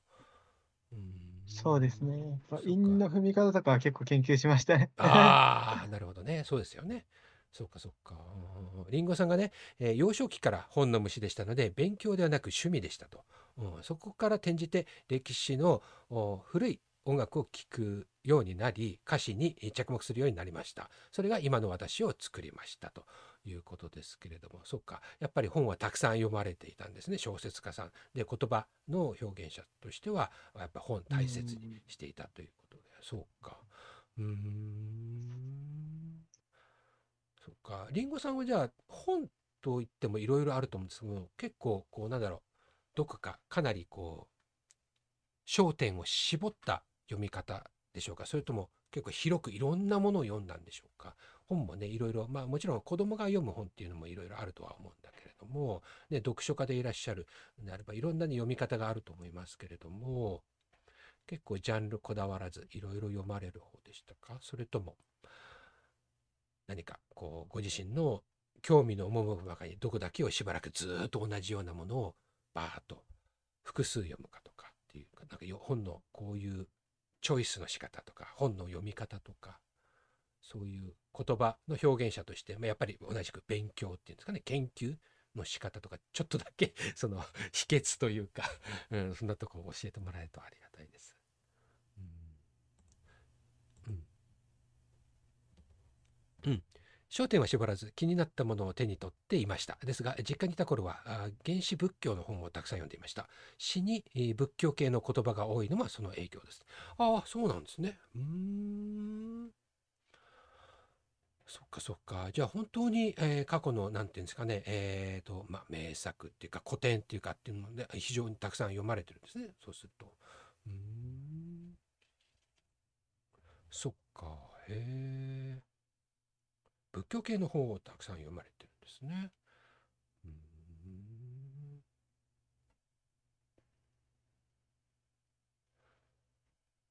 そっか。そうすると、じゃあ、宮村さんとまた違う、なんていうんだなんだろう、言葉のチョイスや作り方で、そこでお互いがこう、違うところがあるから、よりこう、作品の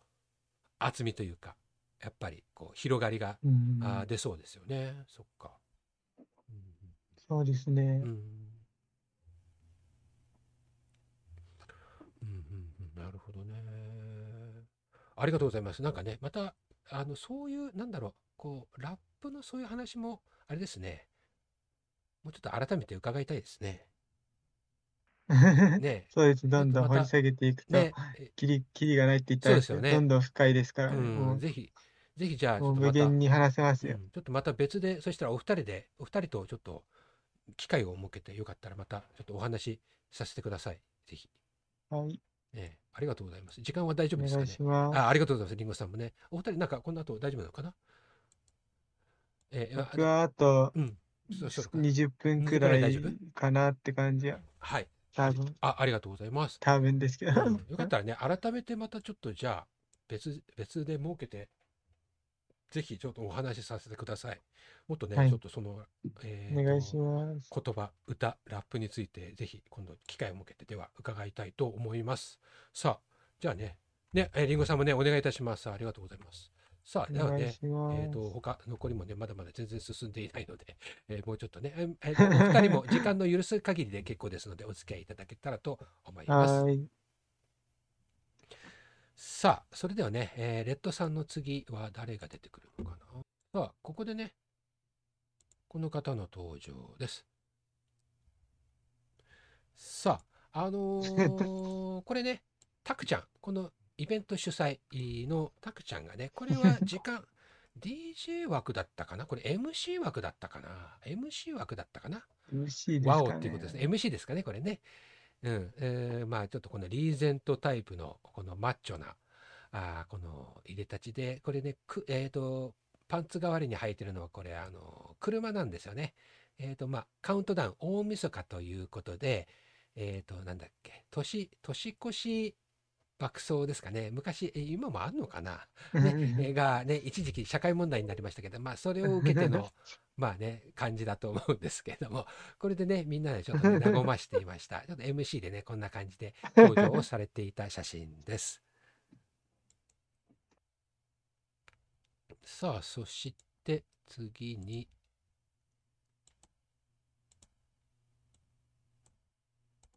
さあ、えっ、と、シークレットゲストというわけではないんですが、今回メタバース初アーティストさん、メタバースに初進出のアーティストさんが出演されました。ホースさんでいいのかな？えー漢字です。えっ、と、鳳凰町の方って言ったらいいんですかね？に、えっ、と、巣は鴻の巣とかの巣ですね。のホースさんでいいのかな？えっ、と、レゲエ DJ さんと言えばいいのかね？レゲエ DJ っていうのは、いわばレゲエを歌われる方のことを DJ と言われる、えっ、と、まあ、専門用語っていうかな、業界用語っていうのかな、あ言葉なんですけれども、まあ、レゲエシンガーさんって言ったら伝わりますかね、の方です。メタバース今回初挑戦で出演されたということで、タクちゃんがね、えーご招待された方だと思うんですけども、なんかね、この方のパフォーマンス、ちょっとね、どうでしたかね？私もね、なんかすごく、この方のパフォーマンス、とても印象に残ってて、もしおおあのお伺いできたら、お二人、なんかこの方の、えー、とステージってご覧になりましたか？見ました。見まええ右、左って。そうそうそうそうそう。やつですよね。そうそうそうそう。あれ、印象に残ってますね。残ってますよね。いかがでした？すごいですね。え、あ、しまった。ねお、大丈夫かな？えっと、ご都合悪かったら、あの、大丈夫ですからね。あうん、ご飯ですね。ご飯ですね。。はい。ありがとうございます。ありがとうごはい、ざいます。ありがとうございます。あ、はい、宮山さんね、えっ、と、ご飯ということで、はい、ありがとうございましたラップ。についてもはい、ぜひぜひ。深くお話しましょう。はいあ、宮山さんでした。ありがとうございます。りがとうございました。どうもどうもメンマでした。ありがとうございます。ね、リンゴさんもね、えっ、と、もし大丈夫であればお付き合いいただけてたらと思います。あ、そう、相方があ、わかりました。はい、ありがとうございます。じゃあちょっと別の機会でよかったら、はい、えっ、と、ありがとうございます。リンゴさんも今日はね、お話長くお付き合いいただきました。ありがとうございました。どうもどうも。さあ、ではね、えー、と私の方で、えー引き続き、えー、と写真をね、えー見ながら振り返っていきたいなと思います。さあ、この方はね、さっき言ったように、レゲエ DJ、レゲエを歌われる方なんですけれども、レゲエをね、歌われる方、共通っていうのがね、まあ、いろんな方がいらっしゃいますけれども、観客をね、盛り上げるっていうかね、観客を楽しませるのがね、非常に楽しませるパフォーマンスでした。まあ、どういったのかっていうと、みんなにね、こう、みんなで右に動いてみようとか、左に動いてみようとかって、自分がね、ステージを左右に、ね、動き回るんですね。で、ジャンプしようとか、いろいろね、やってみせて、そして観客にもね、それを一緒にやっていこうよって言って、こう、体を動かしながらっていうのかな、あのこう場を温めるっていうのね、非常に盛り上げるっていうのをね、どんどんお客さんにどんどんね、声をかけながらね、歌をね、DJ、あ、ごめんなさい、えっ、と、レゲエのね、歌を歌われるんですね。うん。で、これがね、とってもね、楽しいんですよね。で、そういうのってやっぱり年齢問わず、やっぱりみんなどんどん楽しくなってくるんですよね。で、それがやっぱり、えっ、と、こういう、ね、やっぱりライブハウスとか、こういったところっていうのは、やっぱり子供はね、ちょっとやっぱ入っていくと、まあ、ね、あんまりちょっと、なんていうんですかね、えっ、と、まあ、怖いっていう印象もあったりするので、あんまり子供を連れていくってことはないと思うんですけども、レゲエでは、ああと青空でのね、野外でのイベントなんかをやったりとかってすることもあって、で、子供がたくさん、子供連れの方なんかが楽しむようなイベントもあったりして、うん、非常になんかね、えー年齢を問わない、男女問わない、みんながね、一緒になって楽しめる、まあ、音音楽の、そういうジャンルであり、イベントではそういった、何て言うんだろう、こう、パフォーマンスをするんですよね。でそれがね、非常にお初でありながらもね、こうやって場をね、一気にこう、熱を上げさせるっていうのはやっぱりすごい、えースキルっていうか、パワーであったり、テクニックだなって感じたんですよね。それをね、撮ってて、なかなかね、やっぱりね、もう縦横無尽に動かれるので、さすがにね、ステージを降りられはされなかったですけども、もう縦横無尽に動かれるので、非常に撮る面としては、ちょっと苦労しましたけれども、だからまあ逆にまたそれがね、えーと、カメラマンも一緒に楽しんじゃったっていうところはありました。うん、そんなね、スえーと、ホースさんのイベント、あと、このワンホールが初メタバースデビューというステージでした。またね、今後も、このね、えーイベント、メタバースのイベントにね、あのーまた参加していただけたらね、えーいいなと思いますし、またワンホールにね、ぜひ参加いただけたらなとも思いました。さあ、そしてね、続々とね、行きましょう。結構長い時間をね、喋っていますけれども、これもう 2, 2時間ぐらい喋ってますかね。えーまだ半分も多分行ってないんじゃない？えっとね、えっ、と、ライブでね、えー引き続きね、お付き合いいただいている方もいらっしゃるようで、本当にありがとうございます。ね、ありがとうございます。よかったらね、また今後、もしよかったらクラスターのね、この会場の方にもね、よかったら試しに入ってみてくださいね。さあ、続き行ってみましょう。どこまで行ったかな？はい。そしてね、お次はこの方。さあ、出るかな？ズンさんですね。さあ、ズンさんはメタバースと、そしてリアルでも音楽活動をされている音楽アーティストさん、アコースティックな、まあ、音楽で、えーこのね、歌をバンドで、そしてね、ご自身でもいろんな楽器をして、で、えっ、と、レゲエえーだけでなく、いろんなね、スカだったり、他にもね、いろんな楽曲を歌われるシンガーさんであり、まあ、アーティストさんでいらっしゃいます。そしてこのワンホールはね、えー初回から出演されて、えーいらっしゃいます。で、他にもね、メタバースの音楽ライブいろんなところで出てて、またご自身でワールドを開放して、夜な夜なね、えーこう、なんて言うんでしょう、バー、飲み屋さんのように何かね、イベントをするでなく、こう、集まってきた人たちとのんびり、こう、お話をしたりね、ちょっと楽器を弾いてみたりとか、そういう、まあ、憩いの場をね、えー提供されてもいらっしゃいます。さあ、そして次は、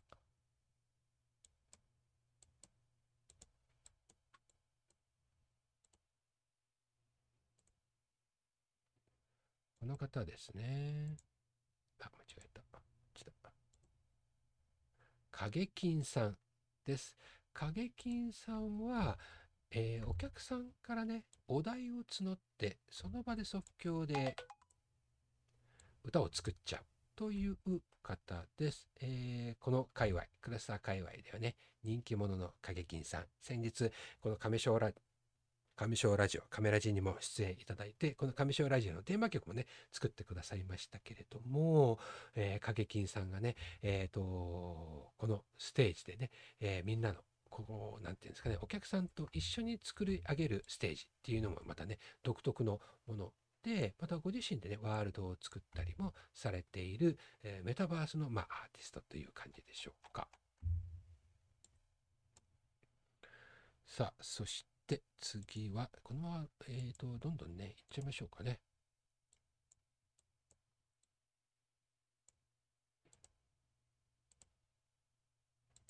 してお次はこの方です。さあ、立松美代さん。立松美代さんもいろんなところ、メタバース、クラスターでね、いろんなところ、引っ張りだころの、まあ、楽器、えーベース、ギターのね、演奏者さんです。ギタリスト、ベーシストさんいらっしゃいます。のね、えーと、特徴的なね、このお顔で、またね、えーステージではこういう感じですけれども、またね、えーと、ユーザーとして、観客席ではこのね、同じアバターなんだけど、ちっちゃい可愛らしい、えーミニ、このミオさんバージョンで、いろんなところで多分、イベントごとではお見かけになると思います。ご自身でね、えー楽器のね、調整っていうのかな、改変っていうのかね、改造なんかもされていて、えっ、と、X アカウントではそのね、えーギターのね、いろいろ改造をしているところをね、えー投稿されています。マニアの方ね、ギターのか、えーと、いろいろお勉強している方とかね、非常に参考になると思うので、ぜひ要チェックです。立松美代です。えー、タデム、タデク虫も好き好きっていう言葉があると思いますけど、あのね、タデという言葉のタデですね。タデ松。松はね、木の松ですね。うん。さあ、そして、あ、またこっちが映っちゃった。お次は、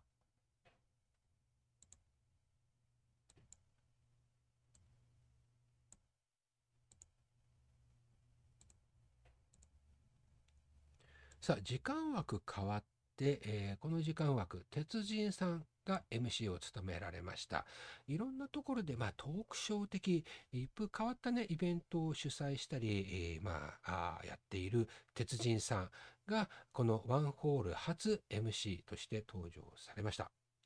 えー人気者ですからね、お客さん、いろんなファンの方がね、を抱えていらっしゃる鉄人さんを目当てにね、来てくださった方も多くいらっしゃると思います。またね、やっぱりお話上手ですから、みんなね、流れるような MC でステージに出演される演者さんもね、えー非常に出やすかったんじゃないかなと思います。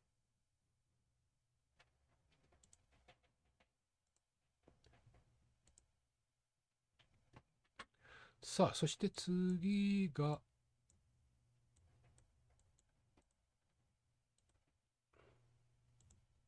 さあ、次は先日ね、えーと、まあ、単独インタビューっていうわけではないんですが、あたまたまね、来てくださった時に、少しね、長くお時間、お話を伺う機会があったので、えまた新たに、えお話をね、詳しく聞かせていただきました音楽家、あとトークボックス。演奏者、そして、えー、まあ、プロデューサーというかね、あの、リアルの世界でね、プロフェッショナルで音楽でのね、えっ、ー、と、まあ、エンジニア、技術者として、また指導者としてね、えー、いろんな方、あと、芸能界のね、方々を指導されたりもされているエルモナーさんあです。え、今回は、フリッパーさん、先ほどね、ご出演をいただきました、ダンサーさんと共にステージでパフォーマンスされました。今回はね、またアバターをね、少し変えて、より、なんていうんですよ、世界、ご自身の、まあ、世界観をアバターと、そして楽曲でね、えー、表現されていました。このね、えっ、ー、と、おしゃれな、このシルクハットっていうんですかね。こちらもね、なかなか今、この、この界隈でのアバターで、こういった、あなんていうんですか、えっ、ー、と、シックなね、えこのファッションのいでたちのアバター、ましてやメンズ、えー、男性のね、ファッションのアバターってなかなか少ないのでね、えー、まあこれはまた大人好みのパフォーマンスなんじゃないかなと思います。よかったね、詳しくは YouTube、そして各ポッドキャスト、インターネットラジオですね、こちらの亀賞の方でやっているアカウントからあお聞き、ご覧いただけますので、えー、よかったらチェックいただけたらと思います。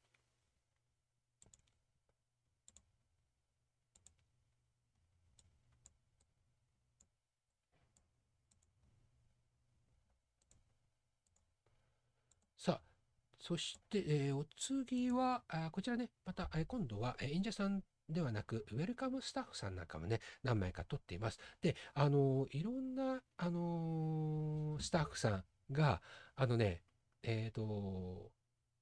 結構ね、共通のアバターを使われたりしているので、私もね、たまにね、わかんなくなっちゃうことがあるんですよね。で、これね、多分ね、ノルミムさんだと思うんですけど、もし間違ってたらごめんなさい。えー、もしね、えー、と、ご覧いただいている方で違うよっていうの分かる方はね、ご指摘いただけたらと思います。遠慮なくね、えっ、ー、と、コメント、チャット欄、またね、アーカイブの方でもね、コメントなど教えて、えー、ください。よかったら。でね、ま、ノルミムさん、またこれ映ってるご本人、これね、私だよっていう方もね、分かったら、あもしよかったら、えー、と、情報いただけたらと思います。多分ね、これ、ノルミムさんって方だと思います。えよかったらね、このワンホールでよく、この、えーと、ウェルカムスタッフやステージ周りのこのギミックのね、操作、スクリーン表示なんかね、いろいろ手伝ってくれている、えーと、スタッフさんでいらっしゃいます。ご自身でもね、いろいろ音楽のイベントに、えー、携われられたり、ご自身で DJ もやったりするね。ノミルム、ノルミムさんで会ってればの話なんですけれども、よかったらまたね、いろんなところで、出会うきっかけがあると思います。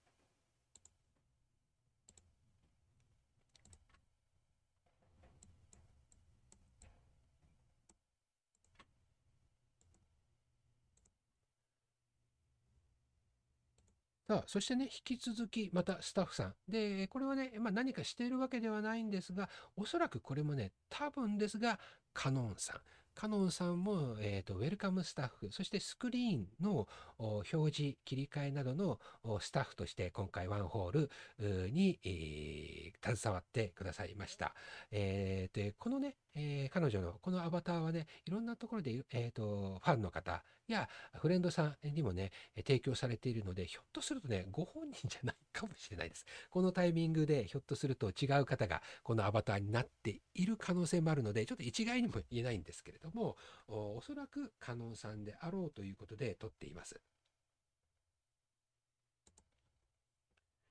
さあ、お次は誰でしょうか？えー、次は、えー、これかな。さあ、お次はね、グループです。ザ・リプレイズは、えーと、ビートルズ、そしてオールディーズの楽曲とコピーバンドでオンラインで活動するバンドさんです。えーと、それぞれね楽器や歌をされるアーティストさんがオンライン上でアプリ、えーさえーと、ソフトを使って、えー、ズレのないように、えー、音をオンライン上で合わせて配信するっていう活動をしていらっしゃいます。えっ、ー、と、ネット上でね、音を合奏するって非常に難しくて、やっぱり人それぞれの通信環境や距離によって、その通信もデジタルでもやはり、えー、こう、ラグがえーと、タイムラグっていうのがズレが生じてしまうんだけどもこれを極力排除できるようなソフトがあと音楽のねあの楽器メーカーバイクメーカーのヤマハからあ出ているんですけども、それを使ってね、えー、全然別のところに住んでいる、一緒に一緒の場所に集まっていないんだけども、できるっていうシステムを使って、えーと、バンドを組んでいる皆さんの、まあ、メインボーカリストのミカさんですね、えー、が映っています。歌ね、非常にお歌上手で、また、あのー、他にもね、えー、最近は楽器もね、挑戦されているということです。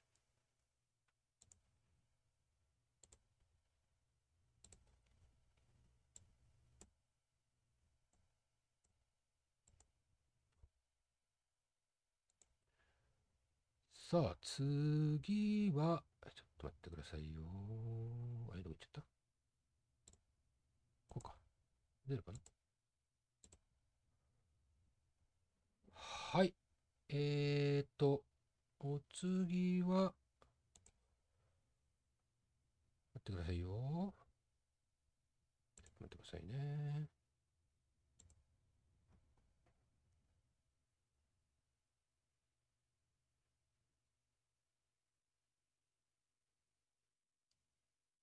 もいもいさんかな？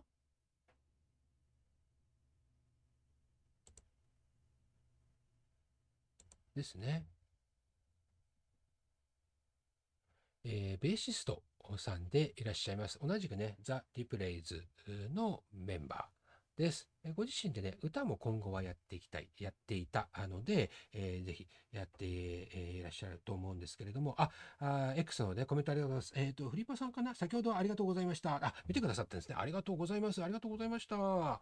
えー、ありがとうございます。またね、えー、ちょっとね、えー、と別の機会で、えー、インタビューさせていただく機会があると思いますので、えー、そちらもぜひお楽しみいただけたらと思います。X のライブにコメントくださいました。ありがとうございます。さあ、あそしてね、えー、次、次は、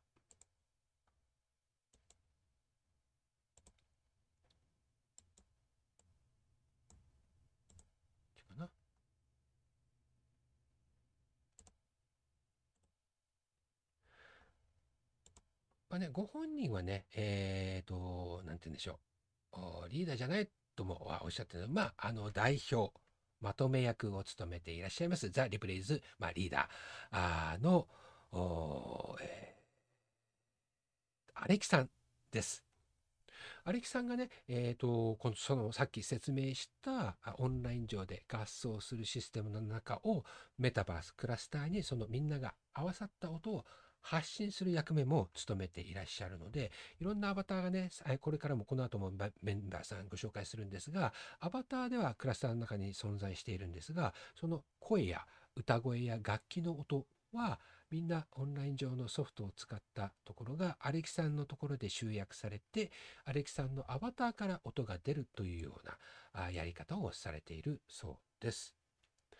えー、ビートルズに限らず他にもオールデイズいろんな楽曲をね披露されます。そしてねビートルズのねえっ、ー、と、えー、マニアっていうのかなフリークでもいらっしゃいますかね。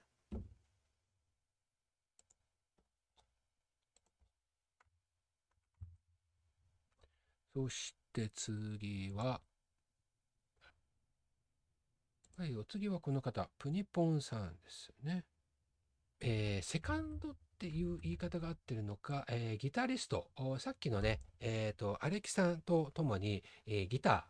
ーをされます。で、あその、例えばビートルズでも、その時、曲によって、えっ、と、ファーストギターであったり、セカンドギターであったり、また別をね、楽器をやったりとかっていうふうに持ち回りでね、ザ・リプレイズさんはされていますので、まあ、基本、このやっぱりギター、ギタリストをされています。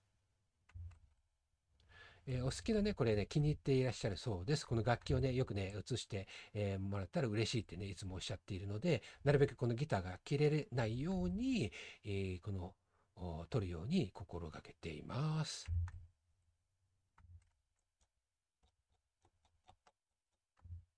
な感じですね。そしてラスト。えー、ドラム。のノッシュさんです。ノッシュさんはね、まあ、ムードメーカーというんでしょうか。そしてご自身もね、ギタリストなんですけども、このバンドの中ではドラムを担当されています。えーオンライン上でのドラム、メタバースの中でのドラムってどうやってやるのかっていうと、こちらは今まであったね、機械、その楽器ではなく、電子機器でドラムの、まあそういう機械みたいなものがあるんですよね。えーそれをね、えー使ってドラムをね、担当されています。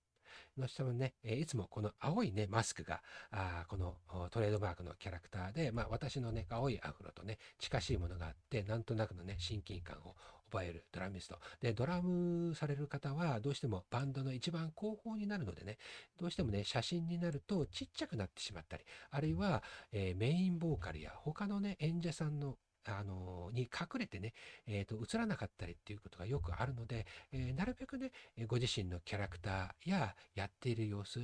その迫力をね、えー表現できるように撮りたいなとは思ってるんですけど、なかなか難しいですね。さあ、そして次は、さあ、お次はね、えー MC さんです。えーメタバースで活動する、えーヒーロー、グレン・グレイさんの登場です。今回はね、MC として、この時間のね、枠で演者さんを紹介する、ステージに読み込む係を担当してくださいました。非常にね、なんだろう、滑らかなね、また語り口で、えースムーズなこの呼び込みがね、されて入りやすかったんじゃないかなと思います。またね、ご自身の、その、まあ、アイドル活動みたいな感じでされているので、えーファンがね、たくさんいらっしゃいますので、この時間枠を楽しみにしていたユーザーさんもね、多くいらっしゃるんじゃないかなと思います。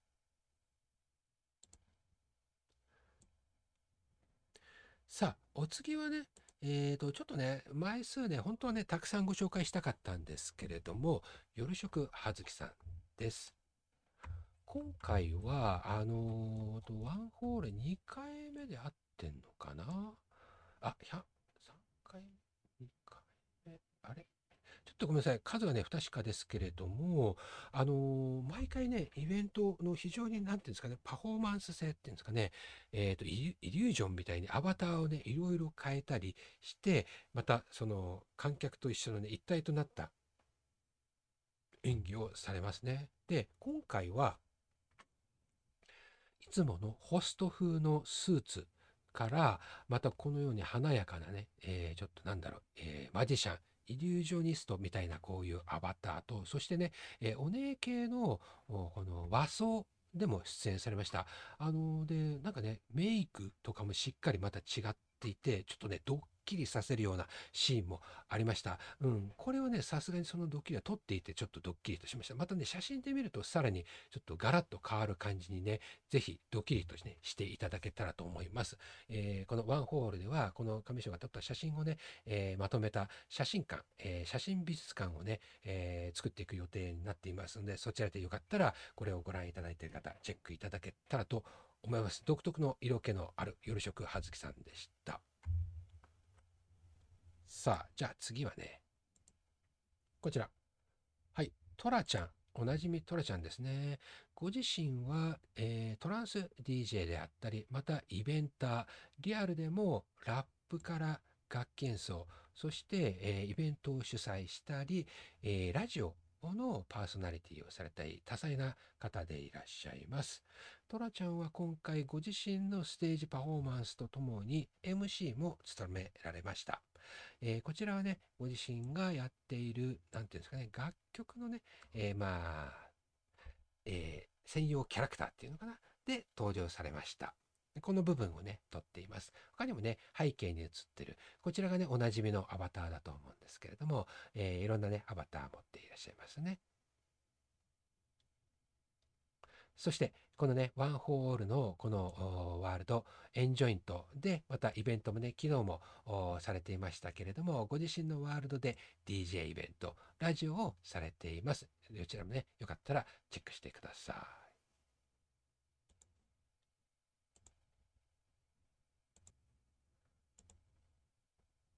さあ、パフォーマンスとしてはラストになるのかね、こうなるのかな。コンイーさんはあジャズをかける、えー DJ さんで、えご自身でイベントをされています。えーそしてワールドクリエイターでもいらっしゃって先ほどからあとお話ししているこのワンホールの上章撮影の写真の展示する写真え美術館を制作してくださっている方でもいらっしゃいます。えこのスムースなジャズっていうのかね、えーをこう大人なこの空気感とパフォーマンスをされる、えーこのね緑の髪が特徴的なコンギさんは第1回からあこのねワンホールに携わられていらっしゃいます。そしてまたねコメントでのね、えーテキストでのこうコミュニケーションを取られるので DJ をしながらコメントを打ってねこのタイミング DJ のタイミングも測る、ね、っていうのも大変なのにちょうどいいタイミングで楽曲の説明やねまたお客さんへのこの盛り上げなども上手にされるのがね非常にね、えーとテクニックすごいなというふうに感心しながら撮影をさせてもらっていました。よかったらねジャズを好きな方はぜひチェックしてみていただけたらと思います。さあそしてねえーこのイベントワン・フォー・オール主催のたくちゃんこれがねちょっと時間枠どの辺の時の写真だかっていうのはちょっと私不確かなんですけどおそらくご自身のパフォーマンス枠さっきね婚姻さんラストと申し上げたんですけれどもまあオーラスっていうんですかね。最後はたくちゃんが DJ でね締めました。この時間帯さすがにちょっとね8時間なのでちょっとね環境的に厳しかったのか一部ねちょっと音が出ない、えー障害バグがありましたけれどもその時ねさっきご紹介したエルモナーさんや今日ねお話に参加してくれたダンサーフリパさんがさあのさらっとね、えー、とこう出てその場をつなぎ、えー止まってしまった部分の場つなぎもしてくださいました。確かにその時のちょうどおかしくなっちゃう前だか後だかだと思うんですけど特徴的なこのスピーカー頭のアバターいろんな種類があるんですけれどもそんな主催のタクちゃんの時の写真ですね。で、え先ほどね、えフリパさんのお話を伺っている間に、えーたくさん、えー写真をね、えー見てもらったと思うんですが、その時のまた1枚をここに、ね、表示しているフリパさん、さっき、えーそのね、えー助っ人で、えー、たくちゃんでが音が出ない時に、こうやって観客をね、えーと、飽きさせないように、いろいろね、やってくださいました。フリパさんを声そ撮ったものですね。あ、ズンさん来てくれてますか？よかったらね、どうぞお気軽にお入りくださいね。さあ、そしていよいよね、どんどんどんどん、と、もうラストの方になるんですが、ちょっとね、順番が入れ替わっちゃってるんですけれども、たくちゃんね、この時、いろいろアバターを変えてたりとかやっていて、えー今回初お披露目なのかなこの、えーと今までほとんどね、えーとまあ、人間型アバターにはなって、まあえー、と首から下は人間なんだけど大体スピーカー頭で出ていたああとタクちゃん。あ初めてこの、ね、ドレッドのちょっとおしゃれなかっこいい系のアバターで、えー登場してくれました。ドレッドのヘアでね、えー、と後ろをキュッと束ねた、えー、とちょんめげ姿のおータクちゃんのアバターもね撮ってみました、えーそしてして次はそしてこれね、ちょっと順番が入れ替わっちゃって、ちょっと、えっ、と、コンギさんの前だったかな。トミーさん。トミーさんもまたね、大人の、おと、なんですかね、音楽ジャンルっていうんですかね、まあ、ジャズであったり、ちょっとな、じゃ、えごめんなさい、今ね、言葉が出てこないんだけども、えーと、スカだったり流されますかね。えーそういった、まあ、ジャジーな感じの大人な楽曲をプレイされる DJ さん、トミさんです。トムさんもね、いつもね、このちょっとね、クールな感じの、このね、えーちょっとイケイケ系のアバターで観客をね、えー魅了しながら DJ プレイされます。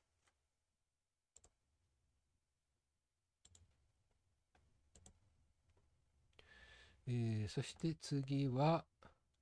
こちら。さあ、お次は、えーネクストローズインクスさん。前回もご出演されましたけれども、このね、クールな、このね、えーかっこいいアバターの2人のメンズのユニットさんです。ね、ネクストローズインクスさん、こちらのお二方が登場されました。あの非常にね、この MC なんかも、ちょっとしたね、こう、笑いを、コントなんかみたいな感じで、まあ、えっ、と、なんていうんですか、まあ、漫、漫才っていうかな、漫談っていうかな？だからね、観客をね、喜ばせる、えーそういった、まあ、トークなんかもね、えー特徴的な、ロあーとネクストローズインクスさん、えー界隈ではね、やっぱりこの、人気の方たちです。よかったらね、チェックしてください。さあ、ラストもラスト。ちょっと順番がね入れ替わってしまったんですが、えー、シンガー V シンガー静子美咲さん V アイドルって言ったらいいのかな、えー、今回はあまあ年明けね、えーかんえー、またぐということで、えー、お正月スタイル振袖ね出演されました。なかなかねメタバースアバターで振袖っていうのは今まで、えー、見かけなかったので非常にこれはね新鮮でしたし、えー、可愛いなと思いました。あこのねいでたち可愛くてね喜んだユーザーさんお客さんもね、えー、多くいらっしゃると思います。この感じね、とってもね、可愛く撮れていいな、よ、えー、よかったなと思うんですけど、なかなかこれね、撮るのが結構苦労したところもあります。まあ、唯一撮れた、これはね、1枚かなと思うんですけれども、他にもね、たくさん撮っています。今後ね、えー、ワン・フォー・オール写真美術館の方で、えー、静子さんの写真もね、えー、公開予定です。お楽しみいただけたらと思います。さあ以上で今回写真で振り返るワン・フォー・オールをお届けしてきたわけですけれどももしねアーカイブでこの放送をご覧いただいている方いかがでしたでしょうか、えー、ちょっとね、えーと、お話を伺いながらあした面もあって、なかなかちょっとね、スムーズではなかったかもしれないんですけれども、今後もまた次回はね、3月行われるこの大型音楽、音楽オールジャンルイベント、ワン・フォア・オールはいろんな方を迎えして、そしていろんな方の交流もね、深めていったらいいという、たくちゃんのね、えー、願いのもと行われています、えー、ステージに立たれる方だけでなく、また関わるスタッフとしてだけでなくても、観客としてもね、また今後もね、つながっていただけたらありがたいです。以上ね、今回は写真で振り返るワン・フォー・オールと題してお届けしてきました。えー、フリーでね、やりましたので、またこの皆さんがね、えっ、ー、と、お休みくつろぐ中ね、えー、やっていたところでご参加いただいた方、X のライブ、そして、えこうやってね、えっ、と、遊びに来てくださった方、他の方もね、いろいろちょっと私が気がつかなかっただけでご覧いただいている方もね、いらっしゃったかもしれないんですけれども、あこうやってね、無事終えることができました。8時間なかなかさすがにね、えちょっとね、心配してくださいました。上章ね、ちょっとずっと一人で、えやるけれどもっていういう形で、えー、と手助けね、してくれるカメラマンとして、さっきね、最後にラストにご紹介した静子美咲さん、そして、えー、宗さんがカメラマンとしてね、えー、とバックアップで、ね、手助けしてくださいました。いろんな人に助けられながら、このイベントは行われていて、私もその一人で、今回ね、無事終えることができました。本当にね、ありがたい限りです。今後もね、いろいろみんな仲良くしていただいて、刺激をね、し合って、このメタバースの音楽イベントを盛り上げていけたらなと思っています。ではね、ー、非常にね、長い放送になりました。最後までお付き合いいた方もいらっしゃったのかな？あちょっとね、全部をね、チェックして、またね、えー、入ってきてくださった方は全員をね、ご紹介はできなかったんですけれども、いろんな方がね、見に来てくださいました。今後もね、え、またハートもね、くれましたね。ありがとうございます。えー、もしよかったらね、えー、この X、また他の SNS でもね、ライブの時、えー、ご覧いただくもいいんですけれども、ぜひね、メタバースの方にも実際に入ってね、目の前で体感しながら、またね、もしね、お話ししたいことがある方はね、えこの場所でね、一緒に、えのんびりお話、お付き合いいただけたらなと思います。では、この放送これで終わりにしたいと思います。お付き合いいただきありがとうございました。また明日お会いしましょう。バイバーイ。